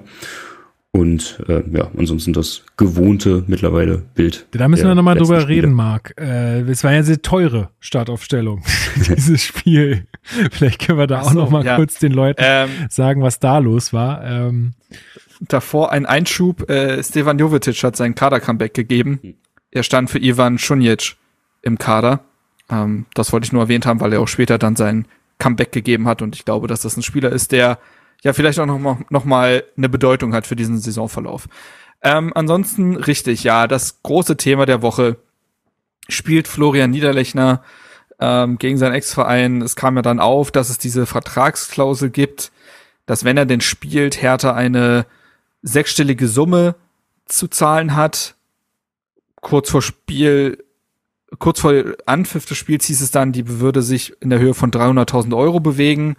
Ähm, und ja, so, und das war dann die große Thematik natürlich die Woche über. Florian Niederlechner hat dann zugegeben, dass er natürlich immerhin auf cool tut, ihn das aber natürlich schon die Woche beschäftigt hat. Da ist, kann er ganz ehrlich sein. Sandro Schwarz hat nach dem Spiel bestätigt, oder ich weiß nicht, ob er schon davor das erzählt hat, dass es seit Montag klar war, dass Florian Niederlechner spielen wird und auch von Beginn an, dass man sich da nicht beirren wir äh, lassen wird. Also, dass Sandro Schwarz der grünes Licht vom Verein bekommen hat. Ich finde auch ganz ehrlich, das ist die einzig richtige Entscheidung. Ja. So, du hast das, du hast dir das da in den Vertrag geschrieben. Du kannst jetzt nicht dein eigenes Spiel und die Arbeit des Trainers sabotieren und sagen, das zahlen wir nicht. Dann lass das gleich von Anfang an. Ja. Also, ähm, Zumal wenn, diese Partien gegen Augsburg zu wichtig sind. Also, genau, weil genau. die Tabellenkonstellationen ja meistens so sind, wie sie sind. Also. So. Und dementsprechend ähm, war jetzt auch, finde ich, Florian Niederlechner, auch wenn er noch kein Tor gemacht hat, fährt er in den letzten Spielen allein mit der Art und Weise, wie er Fußball spielt, jemand, der vorangegangen ist und der dieser Mannschaft schon einen Schub gegeben hat und das aufgeben zu wollen für 300.000 Euro. Also, so klamm darfst du gar nicht sein. Nee. Ähm, ist korrekt. So, ähm, das dazu. Ja, zu, äh, zumal ähm, in der äh, zweiten Minute ja gleich ähm, ich mir gedacht habe, toll, Toll, da haben sich die 300.000 ja schon gelohnt. Nein, ähm, in der zweiten Minute hat Hertha gleich die erste gute Chance in diesem Spiel. Vorher Niederlechner erobert sich zusammen mit Jessica Nankamp da den Ball. Ähm, und äh, ja, ich finde, klar, Niederlechner schließt dann halt ein bisschen komisch ab. Also er kriegt da nicht, kriegt keinen guten Abschluss mhm. hin. Allerdings muss man auch sagen, oder finde ich, dieser Ball von Jessic ist leider auch nicht ja. wirklich gut gespielt. Also da ja. ist das viel ist zu lasch. Ähm, kurz vor Frechheit. Genau, das hätte deutlich präziser, schärfer sein müssen, damit äh, Niederlechner den besser verarbeiten kann. Also ich finde, ihn trifft hier nur die, nur die halbe Schuld, würde ich sagen. Das war ja so ein bisschen auch äh, so Vorausschau auf das, was noch folgen sollte. Also ich fand diese Situation wahnsinnig irritierend. So, du bist in der zweiten ja. Du kannst eigentlich äh, sofort das Spiel, also klar machen, wo es hier lang geht. Und also ich finde schon den Pass, also den Zeitpunkt des Passes komisch, weil für meinen ja. Geschmack hätte Nankam da noch aufdrehen können und hätte eigentlich Platz gehabt. Dann wie der Pass erfolgt, also das war so eine Null-Bock-Szene, fand ich. Ja. Und das hat ja, ja also aber eher von Nankam. Ich finde, dass äh, genau. Niederlechner sogar das Maximum rausholt, weil er noch also taktisch klug in Joveleo rennt, um da sich quasi für den Schuss dann Platz zu schaffen, weil sonst hätte Joveleo den Pass einfach abgefangen. Aber die begeben sich vorher schon in so ein kleines Duell, wo sie sich gegenseitig checken und das gewinnt mhm. halt Niederlechner. Und dadurch schafft er überhaupt die Position oder die Situation, um dann abzuschließen. Ist auch die erste Szene, die das Spiel von Jessica Nankam dann in Gänze beschreiben wird, denn ich greife da mal kurz vor. Gerne. Ich fand das ganz eigenartig. Ich fand den Auftritt, und da sind sich ja alle einig, das, mhm. das, das, das sieht ja keiner anders. Das war ein ganz eigenartiger Auftritt von Jessica Nankam, der mental wie körperlich so langsam wirkte, null spritzig, ganz viele Situationen völlig verpennt, Kontersituation nicht ausgespielt, nach hinten gepasst, Bälle komisch verloren, nicht den richtigen Laufweg gewählt. Also der, der wirkte wie benommen. Das Ja. war ganz, also ich will dazu sagen, das darf man nicht überbewerten, weil immer noch jung und weil und immer noch jemand, der aus einer langen Verletzung kommt und dass sich dann vielleicht gewisse körperliche Löcher ergeben. Ey, das ist das Selbstverständlichste. Das soll man nicht hoch äh, drehen, das Ding. Ich finde es dann nur interessant, dass sich das ja dann anscheinend in der Woche nicht wirklich angedeutet haben muss, in der Trainingswoche. Und dann finde ich den Auftritt halt komisch. Ich glaube, es ist, Ja. ich, also für meinen Teil, also einmal, weil es überhaupt nicht zu seinem Spiel bisher passt, dann, dass sich es anscheinend auch nicht angedeutet hat in der Trainingswoche, glaube ich einfach, der hat einfach einen scheiß Tag gehabt. Das, ich glaube, sowas gibt's halt einfach auch bei Profifußballern. Vielleicht war es einfach ein Ja. scheiß Tag. So, Ja, aber also was mich halt irritiert ist, waren ja, also es sind jetzt nicht nur Sachen wie Entscheidungsfindung, wo du sagen kannst, okay, da ist der Kopf halt irgendwie blockiert und an dem Tag läuft es einfach nicht.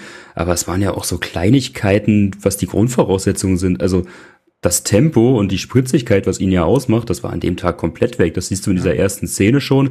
Ehrlicherweise auch, ich greife jetzt ein bisschen sehr weit vor, in der einzigen gefährlichen Szene von ihm, dieser Schuss aufs Tor dann kurz vor Halbzeitpfiff, auch da ist er davor so wahnsinnig langsam. Also das wirkte die ganze Zeit so, als ob er irgendwie mit angezogener Hand Augsburg war nur sehr schnell. so. Ja. Nee, Also nochmal, Ja, ist ein junger war- Spieler, kann passieren alles, ja. aber war sehr irritierender Auftritt alles in allem. Ja, da sind wir uns, glaube ich, einig. Ich, ich gehe davon aus, dass wir das nicht nochmal so von ihm sehen werden. Ich glaube, das ist nichts Nachhaltiges. Ich gehe eher ja, weil er jetzt auf der Bank sitzt. So gehen wir mit unseren jungen Spielern um. Das ist der Hertha-Weg. Gleich So. verkaufen. ja, der Hertha-Weg ist auch mal liefern hier. genau.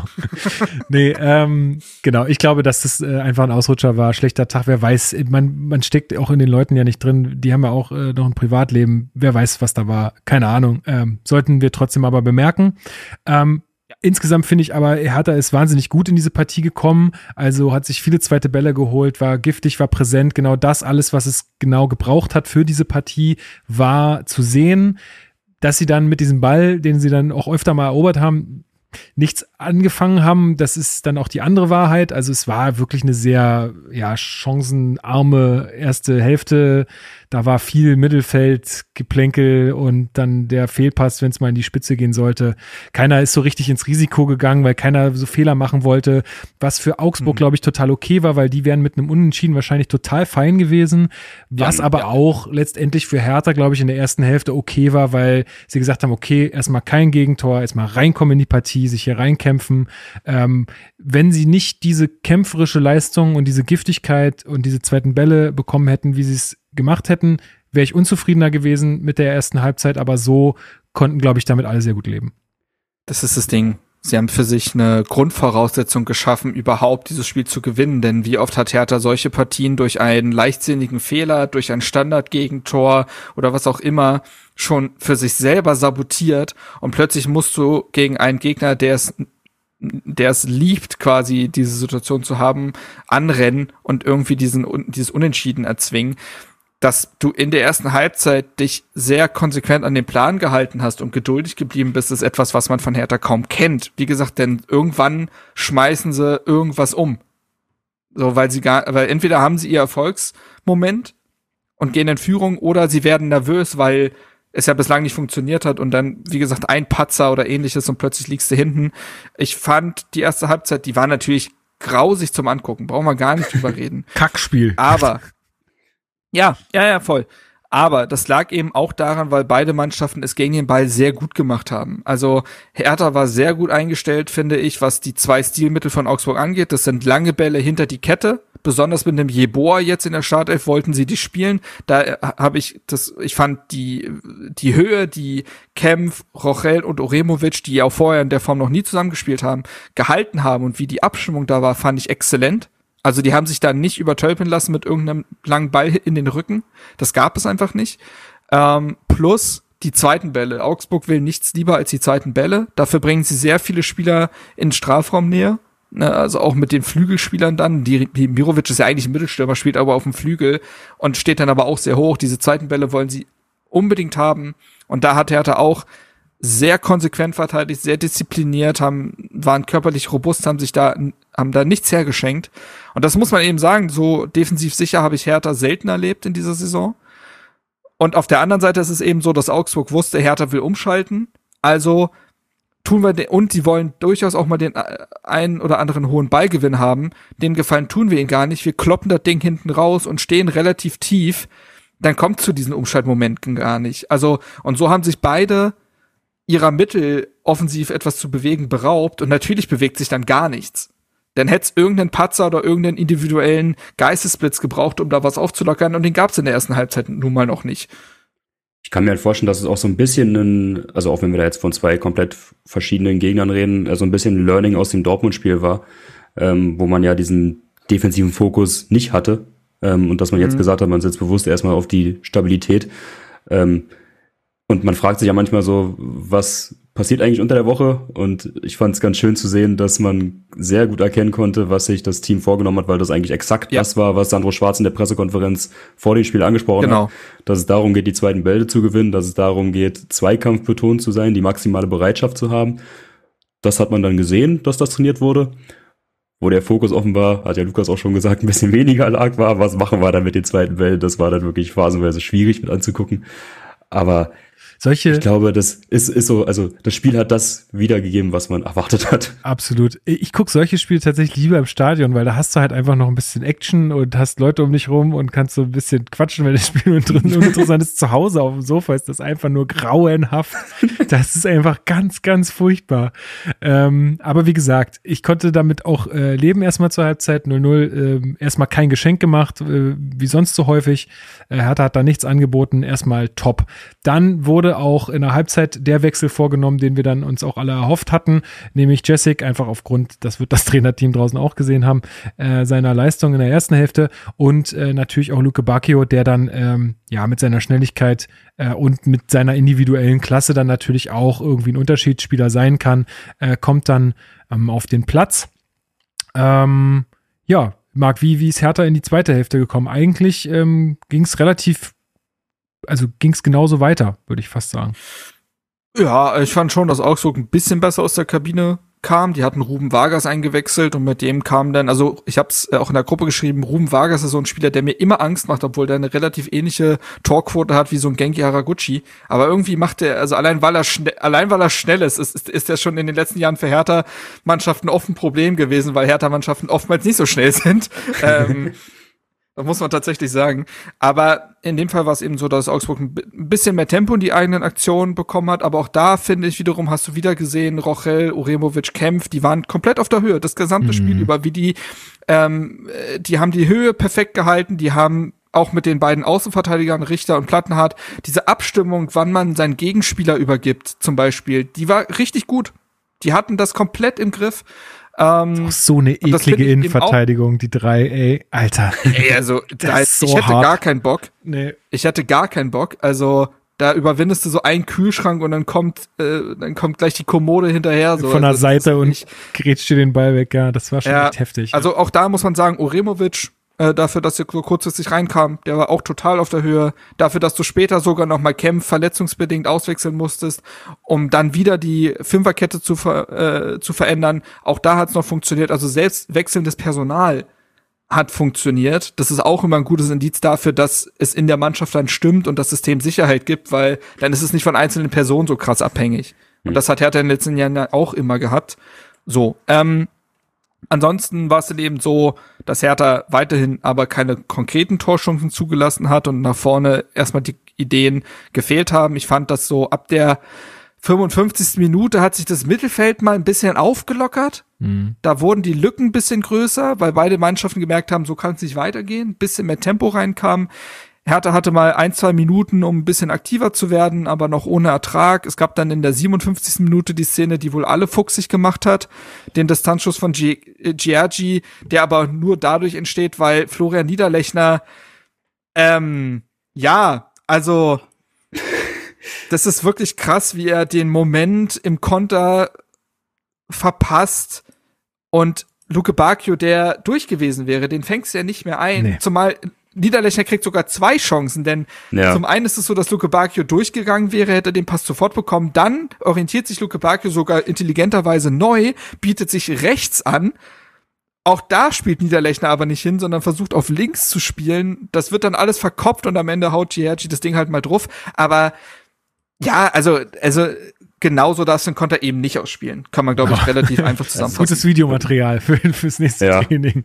Also Dodi macht wirklich alles richtig in der Situation, Ja. wie du es gesagt hast, dass er sich dann nach dem Niederlechner den perfekten Zeitpunkt, weil, also hast Ja. es ja manchmal, dann läufst du eben noch ein paar Meter, weil du irgendwie einen besseren Zeitpunkt abwarten willst. Nee, einen besseren Zeitpunkt als den gibt's nicht. Also der Korridor, der war ja auch so riesig frei, der muss ihn ja wirklich einfach nur Ja, draufspielen ja, ja. und dann ist Dodi halt meilenweit weg. Ja, dann macht das nochmal gut, indem er sich nach außen orientiert, aber boah, schwierig. Also Ja. Niederlechner hat In mir auch in seiner. Entscheidungsfindung irgendwie, äh, also ich fand es schon gegen Dortmund schwierig. Nun muss man sagen, ne, wir reden da von einem Spieler, der ist jetzt seit ein paar Wochen da, alles gut. Nur für die, für das erste Zwischenfazit, ich fand es schon in Dortmund so, dass er den Abschluss oft zu früh gesucht hat ähm, und dann auch nicht so richtig entschlossen. Wir hatten jetzt die Szene in der zweiten Minute, wo der Abschluss auch mehr als dürftig war. Und dann jetzt eben diese Szene. Und wenn man über einen Stürmer immer sagt, oder wenn das Einzige, was man über einen Stürmer so Positives äh, sagen kann, ist, dass er gut gegen den Ball arbeitet, dann bin ich immer so ein bisschen zwiegespalten. Also das macht er gut. Ich meine, in der Szene ist er ja, glaube ich, auch derjenige, der den Ball gewinnt. Ja, ja, gewinnt den Ball sogar, ja. Deswegen, das muss man ihm geben, keine Frage, aber wäre Das schön, wenn dann jetzt auch zweiten- mal in der eine spielerische Minute. Genau. Komponente hinzukommt. Also ich glaube, das, das ist halt das Ding. Ich denke, das rechnet man ihm einfach gerade auch sehr hoch an, dass er einfach mit seinem, als, als Typ und äh, wie du sagst, halt Mhm. gegen den Ball, ähm, da seine Qualitäten gerade voll einbringt. Dass es jetzt offensiv noch nicht funktioniert, ist bitter, aber ich glaube, er ist ja auch sehr selbstkritisch mit sich auch nach dem Spiel gewesen. Er meinte auch, es war jetzt nicht sein bestes Spiel, was er gezeigt hat, aber ich glaube, der, der ist trotzdem wahnsinnig wichtig für die Mannschaft. Und äh, dieser Distanzschuss von Giorgi war ja auch schon ein kleines Foreshadowing, ähm, dann, äh, was dann passieren sollte, denn man muss ja auch dazu sagen, ey, was für ein crazy Schneesturm war denn da äh, dann auf einmal im Olympiastadion. Der, Ja, sogar der ja. Ball musste gewechselt werden, damit man den überhaupt noch sehen kann. Aber zum Ähm, Glück, zum Glück erst später. echt? Ach, war das noch nach? Stimmt. Ah, Das, das, war das, nach- das Tor Mhm. fand noch mit äh, weißem Ball statt. Video, Videobeweis. Richtig. noch Mhm. nachträglich. Wird noch, wird noch abgezogen. Ähm, nee, genau. Äh, dann noch mit weißem Ball. Ähm, ja, ach so, genau. Ich finde auch, dass nach dieser Szene er hat da so ein bisschen mehr am Drücker ist. Ähm, und dann gibt's noch mal eine Kopfballchance von Rochel, glaube ich, Hm. ähm, die nicht besonders ähm, ja, platziert ist, aber äh, was so ein bisschen äh, uns im, äh, im Oberwasser hält. Und dann in der 61. Spielminute fällt ja das 1-0. Ähm, genau. Nach einem Freischuss kann Augsburg den Ball nicht richtig klären. Das war so ein bisschen, was ich vorhin meinte mit äh, Meier hat da hier seine Torbeteiligung für Hertha, weil der Klärungsversuch von ihm geht genau in die Füße von Richter. Und der sagt sich einfach mal, komm, fuck it, ich zieh einfach mal ab. Ja, und das mit einer wunderbaren Schusstechnik, denn der Ball, der rotiert Mhm. gar nicht. Ähm, also er trifft ihn, glaube ich, dann, dafür musste ihn ja quasi mit der mit dem Knöchel der Innenseite so ein bisschen treffen, glaube ich, das ist so ein Knuckleball quasi, dass der dann so fliegt, ist für einen Torhüter schwer zu berechnen, weil der so ein bisschen eiert. Und da kommen zwei Dinge hinzu. Zum einen glaube ich tatsächlich, dass der Schneefall für den Keeper jetzt auch nicht vorteilhaft ist.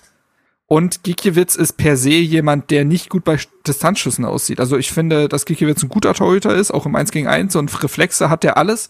Aber der, bei Distanzschüssen sieht er oftmals, also ist einer der schwächeren Keeper der Liga auf jeden Fall so. Und gleichzeitig hast du mit Marco Richter natürlich jemanden, der sich das immer mal wieder traut und der dann halt auch manchmal einfach Traumtore schießt, wie im Hinspiel gegen Leverkusen, meine ich, war das Mhm. Traumtor, ne? Ähm, generell jemand, der das immer wieder versucht und der es gab jetzt noch einen Tagesspiegelartikel, wo auch nochmal äh, Sandro Schwarz auch zu Wort kommt, auch zu der neuen Rolle von Marco Richter und so. Und da hörst du auch nochmal raus. Ich bin mir ziemlich sicher, dass Sandro Schwarz das auch von ihm fordert. Also die individuelle Anweisung quasi ist, halt auch mal drauf. Du hast die Technik dafür. Ähm, ist immerhin auch schon sein viertes Saisontor gewesen. Und ja, es ist ein Tor aus dem Nichts. Das kann man natürlich so festhalten. Aber wie ich es auch in meinem RBB-Artikel eben geschrieben habe, die Grundvoraussetzung war eben die erste Halbzeit, dass du, dass du deine defensive Sicherheit hast, dass du, dass es 0 zu 0 steht und Hertha hat, wir haben so viele Spiele hier schon besprochen, in denen wir gesagt haben, was muss Hertha alles tun, damit einfach mal ein Tor fällt? Wie, wie viel müssen die arbeiten für einen einfachen Torschuss? Und in den letzten Spielen, finde ich, merkst du auch, ähm, dass da vielleicht ein bisschen was abfällt, also dass mit jedem weiteren Tor die Jungs auch ein bisschen Selbstverständlichkeit dazu gewinnen und dass es anscheinend auch eine individuelle Anweisung oder fast schon eine mannschaftliche Anweisung ist, haltet einfach mal drauf. Also wie oft Giergi jetzt schon aus der Distanz geschossen hat, das Tor von Martin Dardai, das Tor von Marco Richter, Niederlechner, der auch aus der zweiten Reihe abschließt. Das ist schon auffällig, dass die Mannschaft das gerade öfter versucht. Und es hat jetzt ja schon zweimal eben auch funktioniert. Das kann man eben ja auch sagen. Also, Absolut. Und ja, das Tor ist schön. Einfach schön. Ja, ist jetzt unsere neue Waffe, würde ich sagen. die Distanzschüsse. Da muss man jetzt aufpassen in der Bundesliga, ähm, wenn Hertha kommt. Ähm, ja, ich finde auch, dass äh, dann in der Folge Augsburg das Spiel muss, die müssen es ja anders annehmen oder anders angehen. Ne? Die wollen dann natürlich auch irgendwie den Punkt noch äh, einfahren. Das heißt, ähm, auch für uns ähm, gibt es da mehr, mehr Räume, mehr Gelegenheiten. Aber auch Augsburg hat dann äh, tatsächlich äh, Gelegenheiten durch Berisha, äh, der da nochmal ganz, eine ganz gute Torchance hat. Aber relativ schnell kann ja Hertha dann auch nachlegen. In der 70. Minute 2 zu 0 durch Luke Bacchio. Äh, das war auch irgendwie ein seltsames Tor, muss man sagen. Äh, ich glaube, es ist ein Freistoß von Rochel. Ja, und ich glaube, damit unser erstes, erstes Tor nach Standard diese Saison, oder? Kann das sein? Ja, eigentlich man, schon, wenn ja. das zählt. Ich glaube, ja. Wenn das zählt, also theoretisch, ich meine, es war ja kein Kontakt mehr dazwischen. Also Ball kommt ja sehr, sehr lang, tippt dann nochmal auf, dann ist es Niederlechner irgendwie im Kopfballduell mit weiß ich nicht, irgendeinem Augsburger. Jedenfalls rauscht der Ball dann auch an den vorbei und dann kann Dodi das halt. Vor allen Dingen direkt, ne? Der hat ihn ja nicht nochmal angenommen. Oder? Nee. Einfach? Nee, der Ball ist, nee, nee genau, nee. ist aufgetippt, der Ball, und dann kann er den einfach, also das ist halt grausam verteidigt. Ja. Aber zumindest kann sich Sandro Schwarzes jetzt als äh, äh, positiven Fakt auf die Liste schreiben, dass wir jetzt mal ein Standardtor geschossen haben. Aber ich meine, dass Luke Barke schon mal ein sehr ähnliches Tor gegen Augsburg gemacht hat. Wo Augsburg auch so ganz komisch verteidigt, so irgendwie so ein Felix Udokai und ein anderer Innenverteidiger sich nicht richtig abgesprochen bekommen und dann Luke Bakio einfach einnetzt. Ich, ich meine, also da ist irgendwas, ähm, generell hatte man viele Déjà-vus, finde ich, diesen, mhm. dieses Spiel irgendwie mit Marco Richter und Luke Bakio, die wieder gegen den FC Augsburg treffen. Da muss man eben sagen, dass Hertha seit, ich glaube, jetzt sieben Spielen gegen den FCA ungeschlagen ist und da, da war nur ein Unentschieden dabei, alle anderen hat man gewonnen. Das waren oftmals auch sehr wichtige Partien. Wir erinnern uns an den Elfmeter von Dodi hm. in letzter Minute. Ich weiß nicht, ob du den Soundfile noch hast, Lukas. Äh, ähm, ich, ich guck mal, ich glaube nicht, dass ich ihn hier noch drauf habe. Oder ein, oder der Sieg, wo auch ein Piontek nach Konter nochmal dann getroffen hat. Ähm, das waren oftmals, nicht. Das waren oftmals wichtige Partien äh, gegen Augsburg und die hat man in den letzten Jahren immer gezogen. Und ja, die Szene ist ulkig. Ich hab, äh, jemand hat mir geschrieben, dass ich ein bisschen, ja, die ist einfach ulkig. Ja. Ähm, dass ich, äh, also im Artikel habe ich geschrieben, dass Luke Bacchio einfach einschiebt. Technisch ist das tatsächlich nicht so einfach, das stimmt, ähm, weil es auch der schwache Fuß ist, aber es wird ihm trotzdem einfach gemacht. So kann man es vielleicht äh, formulieren. Ja. Ähm, Neuntes Saisontor. Und ja, und jetzt auch, äh, auch wenn das Tor gegen Gladbach spät war und auch ein Elfmeter war, hat er jetzt dann in den Joker-Einsätzen auch schon zwei Dinger gemacht. Ähm, das kann man ihm ja auch hoch anrechnen, dass er dann auch einen Effekt hat und nicht über den Platz schlurft, nachdem die ersten Partien ja so ein bisschen der, ich sag jetzt mal, alte Luke Bacchio zu sehen war, ähm, wenn man den vor dieser Saison nimmt, finde ich, dass auch da der Umgang von Sandro Schwarz mit ihm als Spieler hat ja auch gesagt, wir haben lange geredet und überlegt, wie können wir dich da wieder einfügen in die Mannschaft. Und ich finde, man hat für ihn gerade eine gute Rolle gefunden. Ich kann mir vorstellen, dass es gegen Leverkusen tatsächlich wieder von Anfang an geht. Aufgrund der Leistung von Nankam, aufgrund dessen, dass man gegen Leverkusen mehr Räume zum Kontern bekommt und sein Tempo wichtig werden könnte. Und doch nimmt er diese Joker-Rolle vorbildlich an. Absolut. Ähm, ja, apropos Wechsel, 71. Minute kommen dann Boetius für Serda und Kenny für Richter. Ähm, hm. In der 79. kommt dann auch noch Jovetic für Niederlechner, du hast es angesprochen. Ähm, schön, dass der jetzt wieder ähm, Spielminuten sammeln kann. Mal gucken, wie viele es werden. Ähm, und dann in der 81. Minute kommt noch Mittelstädt für Kempf. Also auch da hat man dann wahrscheinlich auch einfach Zeit von der Uhr nehmen wollen. Ähm, Nein, das war ja verletzungsbedingt. Ach, genau. Szene nicht. Nee, nee, genau, genau, aber also auch, dass die, dass die Wechsel halt so äh, gestaffelt gekommen sind. Bei Kempf ist dann was anderes richtig. Da gab es einen Zusammenprall. Ja, also es war Ecke von Augsburg, relativ scharf getreten vor den Strafraum und dann können das äh, Kempf und Christensen irgendwie bereinigen oder der Ball geht dann übers Tor, aber mhm. dazwischen sind halt Kempf und Christensen, die aneinander prallen und dann fällt Christensen auf Kempf und so wie ich es mitbekommen habe, hat er sich dabei eine Gehirnerschütterung zugezogen. Ähm, dann wird er aber wahrscheinlich im nächsten Spiel nicht äh, spielen dürfen. Gehirnerschütterung? Ich dachte, wer bei welchem ich noch nicht gelesen. Bei welch äh, genau, nämlich also das habe ich auch noch nicht gelesen. Ich habe gelesen, er hat ein blaues Auge oder so. Ähm, genau. Weil irgend, stimmt, irgendwo habe ich gehört, dass es irgendwie so ein neues Protokoll Das haben wir letztes Mal mit Linus Gechter besprochen. Genau, genau. Ähm, aber nein, Gehirnerschütterung habe ich jetzt bislang noch nicht gelesen. Nee, okay. Nee, stimmt, ähm, ihr habt recht, ein blaues Auge, ja. Ja. Sandro Schwarz meinte, das äh, Auge von Gechter, äh, Gechter, ja, Kempf hat alle Farben und äh, okay. genau, er und Martin Dardai muss man mal gucken. Also bei Kempf, der soll wohl die Tage wieder einsteigen und dann sollte das für Leverkusen auch reichen. Bei Martin Dardai weiß man es noch nicht. Das, der kann gefühlt morgen wieder einsteigen oder in einer Woche oder in zehn Tagen, sagte Sandro Schwarz. Mhm. Da muss man einfach gucken von Tag zu Tag. Gute Prognosen, die wir da abgeben können. ja, was soll man machen? Aber ähm, vielleicht auch noch mal ein Wort zu Marco Richter, der ja dann, wie gesagt, mhm. in der 72. rausgegangen ist ich habe den noch nie so gut erlebt. Mhm. Ich hm. finde, Marco Richter hatte in, der, in seiner ersten Saison für Hertha, hatte der auch schon gute Spiele. Wir erinnern uns an das Spiel gegen Dortmund beispielsweise. Aber ich fand immer, ich, ich, ich habe dem immer den Einsatz und auch den Spielwitz angesehen und dachte immer trotzdem, ey Junge, das, das kann ja, ich, das, das ist nicht alles. Und ich wusste immer nicht so genau, bist du eigentlich ein rechter, bist du eigentlich ein Rechtsaußen? weil mir dann für den Rechtsaußen manchmal ein bisschen das Tempo fehlt, also diese Endgeschwindigkeit, die ein Luke Bacchio mitbringt. Ich finde ihn nicht so flankenstark, dass er als Rechtsfuß auf rechts spielen muss. Er hat ja dann auch unter Sandro Schwarz öfter mal als inverser Flügelspieler gespielt, dass er auch nach innen ziehen darf. Und sagt immer so, ah, irgendwie, ich glaube nicht, dass dein volles Potenzial hier wirklich zu sehen ist trotz einiger guter Auftritte, aber es gab ja auch immer wieder Spiele, wo er dann so fünf Spiele am Stück so gar nicht da war. Und mhm. ich finde, jetzt hat er einen deutlich höheren Wirkungsgrad einfach auf dieser Position des rechten Schienenspielers. Ähm, er ist offensiv extrem wichtig, weil er auch einfach ein sehr, sehr gutes Anlaufverhalten hat, weil er unglaublich viel investiert. Der leistet jedes Spiel ein enormes Pensum. Yes. Ähm, und und genau das ist auf dieser Position auch verlangt, denn wenn du, du gibst ja mit den Schienenspielern Positionen im entweder Mittelfeld oder im Sturm auf. So per se. Und die werden nur aufgefangen, wenn diese Schienenspieler den, die, diesen Dauerbetrieb eben machen. Weil dann ist, sind Richter und Plattner in der einen Situation sind die offensive Außenspieler.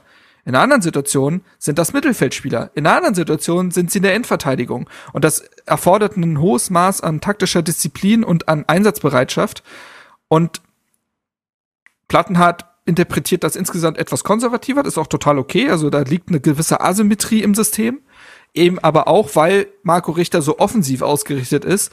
Ich finde aber defensiv macht das auf keinen Fall schlecht. Also die Abstimmung bislang mit den Innenverteidigern, die funktioniert schon ganz gut, die ist noch nicht perfekt, das weiß er selber, sagt er auch selber, aber ich habe den noch nie so bedeutsam erlebt für Herthas Spiel, weil oft waren es einzelne Aktionen, in denen man gesehen hat, aha, der kann ja was, aber es waren oft nicht zusammenhängende 90 Minuten und das nehme ich auf dieser Position viel mehr wahr. Also ich habe das Gefühl, Marco Richter findet sich gerade erst so richtig.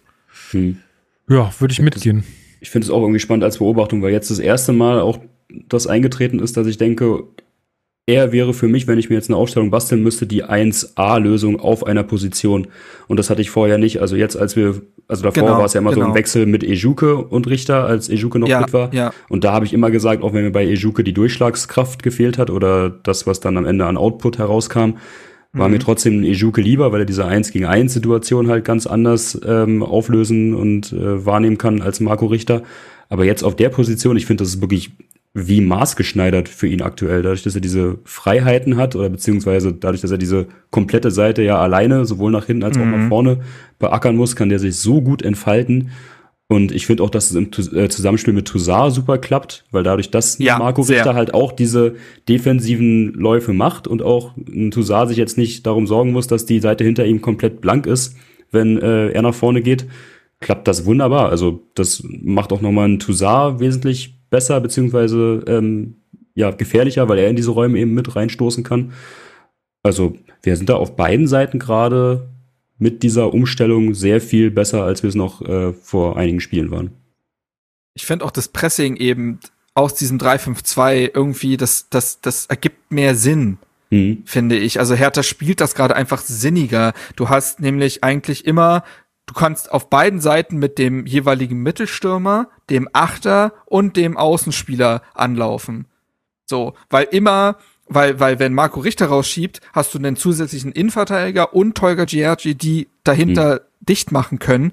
Also wenn das, also das funktioniert alles nur mit der nötigen Aggressivität und dem nötigen Laufpensum. Aber wenn du das auf den Platz bringst, dann ist dieses 3-5-2 sehr effektiv, weil du in, auf jeder Position Überzahl schaffen kannst. Du hast theoretisch fünf Verteidiger, die so viele Stürmer bringen, keine Mannschaft aufs Feld. Du hast theoretisch fünf Mittelfeldspieler und du hast auch vier Spieler in der vordersten Kette. So.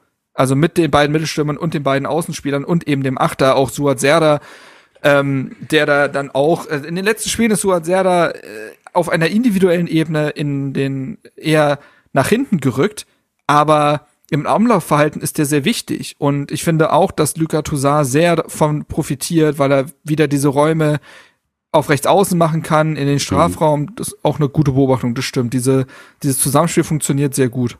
Und ich finde, das macht auch irgendwie Mut, weil ich hatte ja dann jetzt auch so gegen Ende der ähm, Hinrunde so ein bisschen die Sorge, also Hinrunde im Sinne von vor der WM, was machen wir, mhm. wenn ein Luke Bakio ausfällt? Was machen mhm. wir im Sommer, wenn Luke Bakio sehr wahrscheinlich weg sein wird? Was machen wir jetzt, wenn ein Ejuke ausfällt? Also wir waren ja sehr, sehr abhängig von den äh, offensiven ja, Flügelrollen. Ja, ja. Und dass man jetzt halt sieht, okay, wir können das mit einem guten Trainer und mit einer Systemumstellung notfalls auch im Kollektiv auffangen und es braucht nicht diesen Fokus auf einzelne Spieler.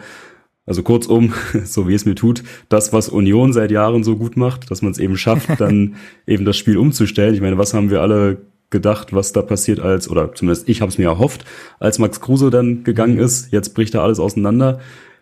War leider nicht der Fall. Und genau so kann man das ja jetzt äh, bei uns dann sagen, dass wir nicht irgendwie Angst und Bange äh, sein müssen, wenn Dodi im Sommer gehen wird, sondern dass wir das schon irgendwie durchs System aufgefangen bekommen. Das, das stimmt total, genau. Das ist ein total guter Punkt, dass man zwischendurch dachte, wenn Luke Bakio nicht spielt, dann bricht alles mhm. auseinander. Und das ja. hast du jetzt nicht mehr. Du kannst ihn von der Bank bringen und alle sind damit gerade okay. Und dieses 3-5-2 hat halt sehr viele Baustellen auf einmal geschlossen. Du hast die wackelige Abwehr dadurch, das ist natürlich der erste Effekt, durch einen Mann mehr verkleinert sich der Aufgabenbereich für jeden Defensivspieler. Dadurch hast du die defensive Sicherheit mit mehr reinbekommen, was gefehlt hat. Ähm, du hast mit Giorgi jemanden dazu gewonnen natürlich, äh, der einfach mit seiner P Person, mit seiner Präsenz da sehr viel aufräumt. Du hast dich unabhängiger von Einzelspielern gemacht. Du hast auch das Mittelsturmproblem besser in den Griff bekommen. Nicht, dass unsere Mittelstürmer jetzt ein Tor nach dem anderen machen, aber wir wissen alle, wie verloren Wilfried Konga manchmal war und man nicht das Gefühl hatte, da steht einfach irgendjemand. Und da, auch das hast du mit dieser Doppellösung, die bestimmt in ihrer Zusammenstellung auch nochmal variiert werden kann. Du hast da ja Optionen mit einem Derry Sherhand, mit Luke Bacchio, mit einem Konga, der zurückkehrt, mit einem Jovetic, der glaube ich auch in diesem Doppelsturm, der beste Jovetic war der Jovetic, der mit Belfodil zusammen stürmen durfte.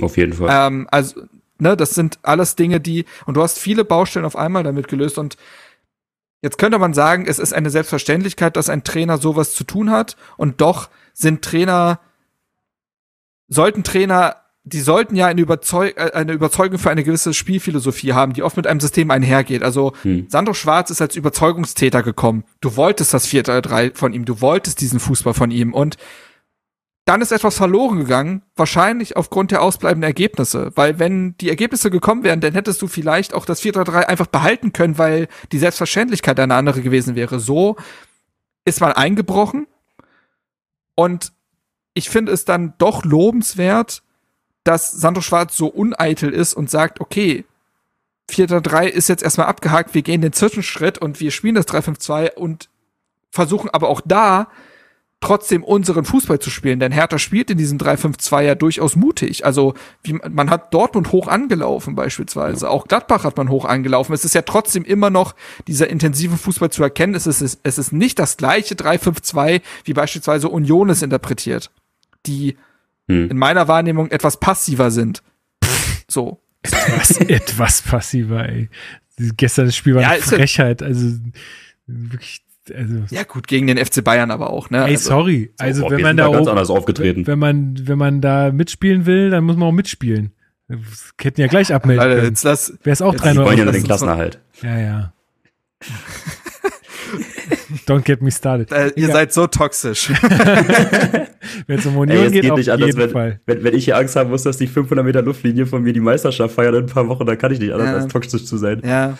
Das wird Ja, nach aber nein, nicht was ich damit sagen will, man hat, äh, also Sandro Schwarz hat einen sehr pragmatischen Hebel gefunden, trotz gewisser Probleme weiter sein Fußball spielen zu können. Etwas abgewandelt, klar, aber du musstest damit umgehen, dass ein Konga noch nicht funktioniert. Du musstest damit umgehen, dass ein Ijuka ausfällt, dass, dass plötzlich in der Defensive Lücken aufbrechen, die vorher nicht da waren. Und ich kann verstehen, dass ein Trainer erstmal sagt, also von außen ist es immer leicht zu sagen, ja, stellen wir dein System um. Aber ein Trainer ist ja dafür da, seine Überzeugungen irgendwie aufs Feld zu bringen und dass man sich dann vielleicht einen Spieltag später von gewissen Sachen trennt, als es manche fordern. Ja, gut, das ist halt der Job des Trainers, es ist immer undankbar. Jetzt muss man sagen, hat Hertha seit der Systemumstellung, also Halbzeit, also handgestoppt, zweite Halbzeit Eintracht Frankfurt, noch kein schlechtes Spiel gehabt. Also die zweite Halbzeit gegen Frankfurt, Frankfurt war deutlich verbessert. Man hat dann 4 zu 1 gegen Gladbach gewonnen, absolut verdient. Du hast dann ein Ergeb ein, ein Spiel gehabt gegen Dortmund, was in seiner, in der Leistung deutlich besser war als das Ergebnis und gewinnst jetzt auch in meiner Mein- Wahrnehmung sehr, sehr knapp, aber insgesamt verdient gegen Augsburg. Das ist eine Konstanz, die hat es in der Saison kaum gegeben. Also selbst in den guten Phasen unter Schwarz in der Hinrunde hatte man zwischendurch so ein Spiel, wo man dachte, Hilfe, wo ist denn jetzt alles hin? Ja. Ähm, das Ich kann find das- schon mutig stimmen. Ich finde das so wahnsinnig beruhigend, ähm, dass das so funktioniert, weil, ähm, also ich habe ja auch die, die Gelegenheit gehabt beim UFC-Treffen Anfang der Saison, ähm, Sandro Mhm. Schwarz quasi mal in einem intimeren Kreis so ein bisschen ähm, zu, zu erleben. Und da habe ich danach gesagt, ey, ich wünsche dem hier jeden Erfolg und dass der 20 Jahre lang bei uns Trainer bleibt, weil das ist so ein fantastischer Typ. Und du hast wirklich gemerkt, wie der für diese Aufgabe brennt und was für einen Bock der hat und wie, also was für mich sehr, sehr wohltuend war, wie sehr ihn damals diese Derby-Niederlage gegen Union angekotzt hat. Ähm, Und wie er sich darüber aufgeregt hat und wie authentisch der Typ einfach ist. Ähm, und trotzdem war ich ja vor ein paar Wochen auch beim Auswärtsspiel in Frankfurt und ich stand da und dachte mir, wie sollen wir in dieser Konstellation je wieder ein Spiel gewinnen? Weil wir sind ja so brachial schlecht in die Rückrunde gestartet und ich habe wirklich jeden Glauben verloren, wie das gut gehen kann weiterhin, weil da hat ja gar nichts gestimmt. So klar, die zweite Halbzeit gegen Frankfurt, die war dann okay, aber ich glaube zu einem großen Teil auch, weil Frankfurt einfach wusste, die müssen nicht mehr machen als das, was nötig ist. Und dass es dann mit Sandro Schwarz trotzdem nochmal klappen kann, diesen Turnaround zu schaffen und wir jetzt nicht die Mechanismen, die man halt in diesem Geschäft so greifen Das lässt, genau jetzt Punkt. greifen lassen und den Trainerwechsel vollziehen, sondern dass es auch so gemeinsam geht. Das finde ich wahnsinnig beruhigend. Ja, ja, Absolut. diese Gegenthese anzutreten, mal, Ja. dass es nicht der Feuerwehrmann sein muss, sondern du es aus dir heraus intrinsisch schaffen kannst, ähm, diesen Turnaround hinzubekommen, ist etwas sehr Schönes und Dürfen wir da jetzt schon von einem Turnaround Ja. sprechen? Ja, ist das also Das ist für, natürlich für mich, die für Gefahr, mich, aber auch für da- mich, für mich schon, Ja, ja. für mich schon, Äh, nicht falsch verstehen. Hm. ähm, für mich ist es auch deswegen Turnaround, weil die Kommunikation und die Sichtweise auf die Spiele sehr, sehr klar weiterhin ist. Also du erlebst jetzt nicht Sandro Schwarz in den Pressekonferenzen, wie er wie ein Gummibärchen rumspringt und sagt, ey, mega geil. So, also, so, ja, echt, ey, so manche Journalisten so einen Mittelfinger so genau so depp, so, äh, weißt du, äh, so, das, das ist es ja nicht. Also Sandro Schwarz hatte ja vor Wochen mal gesagt, ich glaube, das war sogar nach dem Gladbach-Spiel, hat er gesagt, Abschiedskampf ist Niederlagen, nach Niederlagen nicht in den Welt Weltuntergangsmodus zu geraten und Siege nicht zu überbewerten und zu denken, na, jetzt haben wir es ja geschafft. Und sehr bei sich zu bleiben und jedes Spiel neu anzugehen. Ich glaube, das ist etwas, was er sehr aus seiner Mainz-Zeit auch gelernt hat, wo es ja auch im Abschiedskampf ähm, viel stattgefunden hat. Und genauso nehme ich ihn wahr. Er spricht, egal ob es jetzt eine Niederlage oder ein Sieg ist, sehr realistisch an, was in dem Spiel die Probleme und die Stärken waren. Und das gibt mir die Hoffnung zu sagen, wenn man diese Klarheit behält, dann werden auch die Ergebnisse folgen, weil man nicht Hertha hat es ja, also Hertha hat es in den letzten Jahren ja sogar geschafft, nach Niederlagen, die, wo man eigentlich ganz gut war, das Gefühl zu bekommen, na ja, nächstes Mal, war, wird schon. So, wenn wir das abrufen, dann reicht das. Ja, ihr wisst, was ich meine, dass selbst, Ja, ja. selbst Lob nach Niederlagen dazu geführt hat, dass die Mannschaft sich zu gut gefühlt hat, um im nächsten Spiel genau dieselben 100% abzurufen. Und dass das jetzt noch nicht passiert ist seit dem Frankfurt-Spiel, das kann halt mutig stimmen und das spricht dafür, dass die Mannschaft, aber auch vor allen Dingen dann das Trainerteam eine realistische Sicht darauf hat. Und ich glaube auch da, dass übrigens ein Tolga Giargi Gold Er wert ist. hilft auf jeden Mhm. Fall. Der hat Also ja auch der- genau der- den Satz Der gesagt. grätscht dich im Training weg, wenn du da jetzt anfängst, Hackespitze 1, 2, 3 zu spielen. Glaub ich nämlich Bin auch. ich mir sicher. Ja, ja glaube ich auch. Das hat er auch nach dem Spiel, glaube ich, so, äh, nicht so gesagt mit dem Wegrätschen, sondern ähm, er meinte auch, Die jetzt, Augen haben es gesagt. Die Augen haben es ich habe gesagt. das Zitat jetzt nicht mehr ganz im Kopf, aber er meinte äh, auch, wir dürfen uns jetzt nicht darauf ausruhen. Das war jetzt wichtig und richtig, was wir gemacht haben, aber jetzt weiter geht's. So. Und Ja, Florian Niederlechner ja auch jemand, der, der hat, der kennt sein Leben lang gefühlt nur Abstiegskampf mit dem FC Augsburg. Der weiß ja, worauf es ankommt. Genau. Ähm, So. Eine Sache wollte ich noch zu Sandro Schwarz sagen, äh, wegen überragender Typ und so. Äh, was jetzt auch ähm, im Hauptstadtderby gesagt wurde, der war wohl krank. Der ist, der konnte gar nicht beim Abschlusstraining sein wohl. Der hat sich Oh. aber zum Spiel geschleppt. Ähm, also nicht, dass ich es gut heiße, dass man hier irgendwie krank zur Arbeit erscheint, Mhm. aber ich glaube, in der Situation, wo die sich gerade befinden, ist das schon auch eine, eine Sache, dass, dass er sich da irgendwie fit macht. Das hat man, hat man ihm tatsächlich nicht angemerkt, finde ich. Ähm, das zeigt auch mal seinen Einsatz. Und genau, Marc, du musst zahlen, ne? Äh, Das ist dir bewusst. Ja, Die Nach zweite weiße, ja, genau, die weiße Weste seit Augsburg in der Hinrunde, glaube ich. wow, krass. Ja, habe ich mir nicht, übel. habe ich mir, also kann man so oder so sehen, ob ich mir die beste oder die schlechteste Wette äh, quasi angehangen habe, aber ähm, ja, zahlt man natürlich gern. Ja. Aber Ähm, ich, ich muss mal, ich muss mal ja, rechnen. Weil ich, ich habe ja gewettet, äh, dass ich, was habe ich, hab ich gesagt, dass ich irgendwie, ich weiß nicht mehr welcher Betrag, so und so viel zahle in jeder Woche, wo sich äh, Lars Windhorst nicht eher abschneidend über Hertha BSC äußert. Oh, Muss, Ui, ich, das muss ist ich nochmal nachrechnen, wie viele Wochen das jetzt mittlerweile sind. scheiße. ist ja erstaunlich aber gut geworden. ähm, ja, aber um, wir haben das Spiel gar nicht an sich zu Ende besprochen, aber da können wir Ja, zur Weißen mehr. Weste überleiten, denn Hertha hat auch nach dem 2 zu 0 ja nichts mehr anbrennen lassen. Also Augsburg hat dann ja auch noch mal Dinge versucht. Es gab noch diesen Seitfallzieher von Berisha, der direkt in den Arm von Oliver Christensen landet.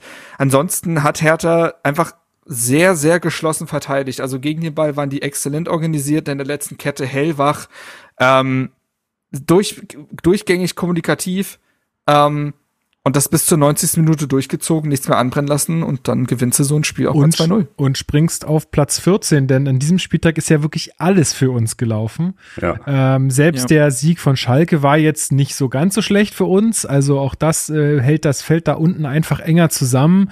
Bei Schalke mache ich mir jetzt nur so ein bisschen Sorgen, weil die, da, was ist denn da jetzt auf einmal los? Ähm, also hoffentlich ge- geht das nicht nochmal irgendwie jetzt komplett steil. Aber ähm, ja, an, ansonsten muss man sagen, echt ein Spieltag, der uns richtig, richtig äh, gut getan hat, tabellenmäßig. Ähm, ich glaube, wie sieht's denn da unten jetzt aus? Also viele haben da jetzt 19 Punkte, wir haben, glaube ich, 20. ja. Also, Schalke hat Hoffenheim, 16 Bochum, und es- Punkt gleich. Genau. Ähm, genau. Stutt Stuttgart, Hoffenheim, Bochum, alle punktgleich auf 15, 16, 17. 18. ist noch Schalke mit 16 Punkten, sind aber jetzt auch wieder oben dran sozusagen. Äh, und Hertha dann mit 20. Danach kommt dann Augsburg mit 24. Das heißt, wir haben die da auch auf Schlag. War eben auch wichtig. Genau. Genau. Hast sie wieder mit reingezogen, Stück weit. Ja. Genau. Also ich Köln darf sich auch nicht rausrechnen, übrigens. ja, Also, also spielen auch gegen die Union am nächsten Spieltag. Also das ist jetzt auch nicht. ja, und die hatten jetzt, also die Ergebnisse, äh, die haben jetzt, die hatten davor, also die haben jetzt ja 2-0 gegen Wolfsburg verloren, die haben davor 3-0 gegen Stuttgart verloren. Hm. Davor wiederum 3-0 gegen Frankfurt gewonnen, das war so ein bisschen irritierend, aber die haben auch nur 0 zu 0 ja am ersten, am ersten Spieltag 2023 haben sie ja nur 0 zu 0 gegen Schalke gespielt. Ja.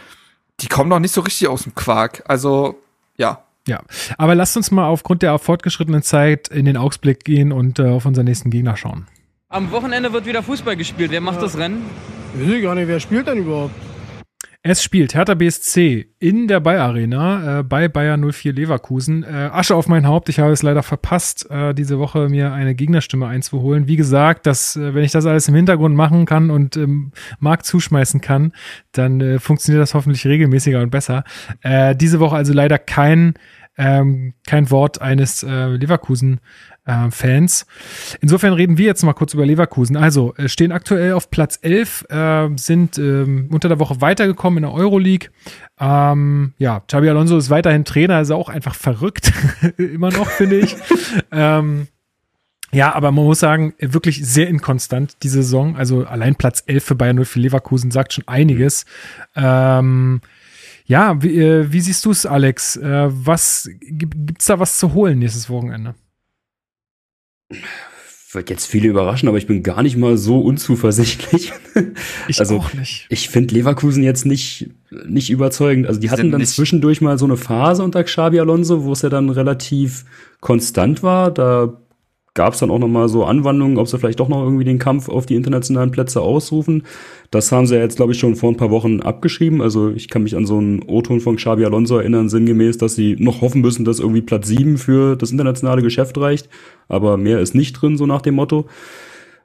Ja, und so spielen sie halt auch. Also das ist mal so, mal so. Wir haben jetzt auch gegen Augsburg dann in der Rückrunde verloren. Jetzt am Wochenende ein 1 zu 1 gegen Freiburg. Das kann man, glaube ich, in der aktuellen Situation als Erfolg verbuchen. Aber alles in allem wenig überzeugend. Die haben natürlich jetzt den großen Vorteil im Vergleich zur Hinrunde, dass sie den X-Faktor Florian Wirtz wieder haben. Da muss man immer Ja. sehr viel aufpassen, weil das ist unfassbar, was der jetzt auch schon wieder nach seiner Kreuzbandverletzung teilweise auf den Platz zaubert. Aber davon abgesehen sind die weit weg von unschlagbar und ich sage jetzt einfach mal, wir holen da einen Punkt. Ja, gehe ich mit. Ja, ich finde es auch äh, tatsächlich gar nicht furchteinflößend. Natürlich ist es so, dass Frimpong, Diaby, Wirtz, auch ein Patrick Schick, der jetzt wieder fit ist, die können einen immer äh, schlagen. Ähm, aber trotzdem, die Ergebnisse des neuen Jahres sagen viel aus. Die haben am Anfang gegen Bochum gewonnen, haben dann gegen Dortmund, dann gegen Augsburg verloren, haben dann gegen Hoffenheim gewonnen, um dann gegen Mainz zu verlieren. Also die Inkonstanz und generell kann man es, glaube ich, mittlerweile, wir kennen Leverkusen jetzt seit ein paar Jahren in der Bundesliga, man kann echt aufhören zu versuchen zu verstehen, was die da machen. Das ist ja jedes Jahr, wirklich, ich, es ist ja jedes Jahr ein Rätsel, was Bayer Leverkusen ist. Was, also, die brechen ja jede Regel. Konstanz wandelt sich zu Inkonstanz und dann passiert das und jenes und es ist komplett wild und keiner kann es verstehen. Ähm, das Hinspiel, da erinnern wir uns ja noch gut dran, das war ein sehr gutes Spiel von Hertha zu Hause, äh, was man hätte gewinnen müssen, aber dann gab es eine gewisse Handentscheidung nach einem Schuss von Jean-Paul Boetius. Ähm, das nun mal, um noch mal äh, Die ein Wunden bisschen die Folge zu, ja. die, die, ja, ich wollte die Folge noch ein bisschen salzen. Ähm, aber man muss generell sagen, die letzten Ergebnisse von Hertha gegen Leverkusen sahen auch nicht so verkehrt aus. Also ich habe noch mal geguckt, seit 2000, seit Dezember 2019 hat man nur ein Spiel gegen Leverkusen verloren. Da war ich Das ist sogar nicht da. verkehrt, finde ich. Mhm. Da war ich in der Es Ähm, muss in Leverkusen gewesen sein. Ja, das war letztes Jahr Genau. im April. Ja, genau. hat man war 2 ich zu da. 1 verloren. Mhm. Äh, man hatte aber auch zum Beispiel dieses äh, freakige 3 zu 0, wo äh, Peter Bosch danach gehen musste. Ein gewisser Deovaisio Seefolk hatte damals getroffen. Also es gab schon wilde Partien. Ja, Tatsache. ähm, Ja, nee, genau. Also dementsprechend, ich gehe, ich gehe mit, was äh, die Chancenwerte angeht. Wenn man das genau so angeht wie jetzt ja die letzten das wollte ich Partien, sagen. und Ja. kein Prozent weniger, dann kann man Leverkusen gehörig auf die Nerven gehen und da einen Punkt entführen, zumal diese Partie dann ja wiederum auch die Brücke liefert zum Spiel gegen Hoffenheim, meine ich, Mhm. Hm. wo es dann wieder sehr auf Härte ankommt, wo es äh, Nee, ich habe gelogen, das stimmt nicht. Man hat Ah, dazwischen nee. noch das Main-Spiel. Genau, meins kommt. Ah, noch, ja. stimmt. Ja. Dann bilden die beiden die, Pa- die beiden Partien die Brücke und dementsprechend darf man in diesen Spielen, selbst wenn man das Ergebnis nicht zieht, muss man trotzdem dieselbe Leistung bringen, um mit relativ breiter Brust in so direkte Duelle zu gehen. Und äh, ich glaube auch ein Punkt gegen Leverkusen kann schon drin sein. Es kann aber auch passieren, dass man ordentlich spielt und trotzdem zwei Konter von Diaby frisst und dann Dazu ist die ähnlich wie gegen Qualität. Dortmund, wo man dann Genau. sagt, wo man dann sagt, ja gut, kein Vorwurf. Genau. Da ist die äh, individuelle Qualität von Bayer 04 Leverkusen sicherlich äh, dann auch hoch genug, um dass das möglich ist, ja. Ist halt insofern spannend, wir spielen am Sonntag, das heißt, die ganze Konkurrenz spielt Mhm. davor. Das wird dann nochmal interessant. Das Ich stimmt. habe gerade gesehen, Stuttgart spielt gegen Bayern, also mal wieder Zeit für Schützenhilfe aus München. Ja, ah, gut, aber ich sag mal so, es ist ja nicht der vorletzte Spieltag. Also Bayern ist noch nicht im Urlaub. Die waren Ja. noch nicht auf Mallorca, ne? Da War doch, war doch so. Die waren doch, Ja, ja. die waren doch auf, Felix, auf Malle. ja, Felix Magath zählt sie schon wieder an hier. Aber die werden doch immer, be äh, die werden doch immer benachteiligt, die Bayern. Oh, das, ich habe, ich habe war Felix großartig. Magath noch nie so herzhaft lachen sehen, ne? Das ich war fand's so wirklich geil, krass. weil, also ihr kennt, ihr habt die Szene gesehen, glaube ich, alle. Er sitzt irgendwie in einem Interview und der, äh, der Interviewende fragt ihn, ja, äh, finden Sie denn, dass Bayern benachteiligt äh, wird? Und er fängt einfach nur an zu lachen und kann sich gar nicht mehr einkriegen, weil er sagt, nee, also das wäre ihm jetzt noch nicht zu Ohren gekommen, dass Bayern irgendwie benachteiligt wird. Und in, in seinen Spielen gegen die äh, ist ihm das auch nicht aufgefallen, zumal er ja selber Bayern-Trainer war. Also auch da müsste Ja. er es sehr gut wissen, äh, dass die jetzt nicht unbedingt benachteiligt werden. Das Geile ist ja, er setzt dann auch immer wieder, also er setzt ja dann auch an schon zur Antwort und dann geht aber einfach, Ja. noch weiter lacht. Das ist so herrlich, der kriegt sich gar nicht mehr ein. Ja, dass ausgerechnet das Thema ihn zum größten Lachflash seines Lebens bewegt, finde ich aber schön. Aber um kurz zu dem Spieltag zurückzukommen, du hast das Spiel zwischen Bochum und Schalke Ja. am kommenden Spieltag. Das ist natürlich, da brennt's ja komplett, also Pott-Derby und dann auch noch drei Punkte entfernt. Schalke könnte äh, nicht am Bochum vorbei, wobei doch, können sie. Sie haben ja sogar, Echt? Schalke hat die bessere Können sie, ja. Als Bochum. Alter. Aufgrund dieser 27 0 zu 0, die sie ja am Anfang des Jahres gespielt haben. Und Bochum Stimmt. kriegt, wenn sie verlieren, verlieren sie richtig. Mhm. Ähm, könnte Schalke vorbeiziehen. Ähm, Augsburg, Bremen. Ich würde schon sagen, dass Bremen da immer noch sagen wird, sollten wir gewinnen.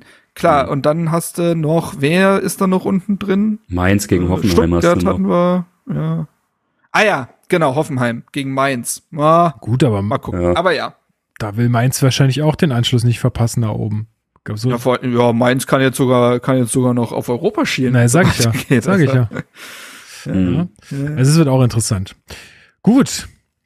Dann sind wir hier soweit durch, würde ich sagen, an der Stelle.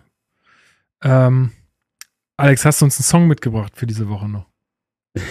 Ja, eigentlich nicht, aber äh, Marc hat mich gerade inspiriert, als er äh, im Zusammenhang von Sandro Oh. Schwarz von, äh, von hüpfende Gummibärchen gesprochen hat. Oh, wow. Das ist Sehr stark. Sehr Das ist gut. stark. Sehr, sehr gut. Ja. Alles klar. Ich glaube, ihr wisst alle, guckt mal auf die Playlist, ob ihr erraten habt, welchen Song äh, es, äh, welcher Song es sein soll. Da noch ein Geheimtipp. Hört euch mal auf YouTube die niederländische Version an. Das ballert nochmal ganz anders. oh, das gucke ich mal, ob es das auf Spotify einfach gibt. Vielleicht Das ist, das ist, das, da denkst du auch, äh, du bist dann jetzt ganz die niederländische unterwegs. Version dieses Songs. Kommt auf unsere Playlist. okay, cool. Ja, dann sehr, äh, ja, äh, schönen Dank euch beiden, ähm, dass äh, Im, Im Fall von Augsburg müsste es aber die Gummibären heißen. okay, ein letztes Mal äh, für äh, ungewisse Zeit. Boah, das Oh, wäre Lukas, das macht mich ganz, sent An der, macht mich ganz sentimental, an ey. der Stelle. Das geht doch nicht. Jetzt Ja. hör doch mal auf mit dem Quatsch da. Nee, Lasst uns da nicht zu doll drauf rumreiten. Ähm, ich freue mich auf äh, eine Zeit, äh, wo ich diesen Podcast einfach auch mal als Hörenden, äh, als Hörender genießen darf. Äh, ich darf ihn ja weiterhin schneiden und hochladen, also ich höre ihn vor euch allen und kann ihn auch noch bearbeiten und kann da noch richtig viel rausschneiden. Und Ja, wird- wenn mir irgendwas ja, ja. nicht passt, wird da einfach irgendwas, kann ich dazwischen labern, wie ich will. Äh, nee, das werde ich natürlich nicht machen. Aber ähm, genau, freue ich mich drauf. Äh, hoffe natürlich, dass Hertha jetzt äh, die Siegesserie der, der Vereinsgeschichte startet. Ähm, dann belassen wir es dabei, dann bleibe ich äh, dem Podcast fern, wenn das der ausschlaggebende Punkt ist. Ähm, genau, erstmal vielen Dank nochmal an euch alle äh, fürs Zuhören, fürs Mails schreiben. Wie gesagt, ich äh, werde das auch alles so weiterhin lesen und hier mitgestalten, nur nicht mehr äh, vor dem Mikro erstmal. Ähm, aber ich hoffe, dass das ganz bald wieder möglich ist, sodass ich sagen kann, das lässt sich alles wieder sehr gut miteinander vereinen. Ja, und ansonsten wünsche ich euch äh, beiden, Marc, Alex, noch einen schönen Montagabend. Ist ja jetzt noch jung, der Tag oder der Abend. Also wir, So wie ich. Und der Alex. du kriegst den auch noch mal, Junge. So, ähm, genau. Und ansonsten, ja, äh, schreibt uns gerne, ähm, was ihr zu den Themen ähm, zu sagen habt. Äh, kommentiert gerne auf Twitter oder auf YouTube ähm, unter der Folge. Wir lesen das alles gerne. Lasst uns ein Like da und haut ein Abo rein und so, ne? Ihr wisst, wie der Hase läuft. Aktiviert die Glocke. das finde ich immer so cringe. Ihr müsst auf die Glocke drücken. Unser, unsere Hertha Basies. Ich habe noch auf keine einzige Glocke gedrückt in meinem Leben nicht. Also ich weiß auch nicht, ich will ich das, dass immer diese, also ich gucke doch da eh regelmäßig rein in meine Abos. Warum soll ich da jetzt noch die Glocke drücken? Verstehe nicht. Naja, Egal, ihr macht's aber bei Weil uns. ne? tatsächlich in dieser Abo-Box, glaube ich, manchmal Videos schlichtweg nicht angezeigt werden. Echt? Mhm. Oh, oh, da muss ich doch überall die Glocke drücken. Nee, das glaube ich aber nicht. Bei mir werden die immer angezeigt. Egal. Äh, ihr werdet es besser wissen als ich. Ähm, genau, dann wünsche ich euch allen eine gute Woche. Bleibt sauber. Ähm, und dann hört ihr Montag trotzdem wieder ein Hertha Base Podcast. Ähm, ja, bis dahin sage ich Hau he, Hertha BSC. Ciao, ciao. Howie.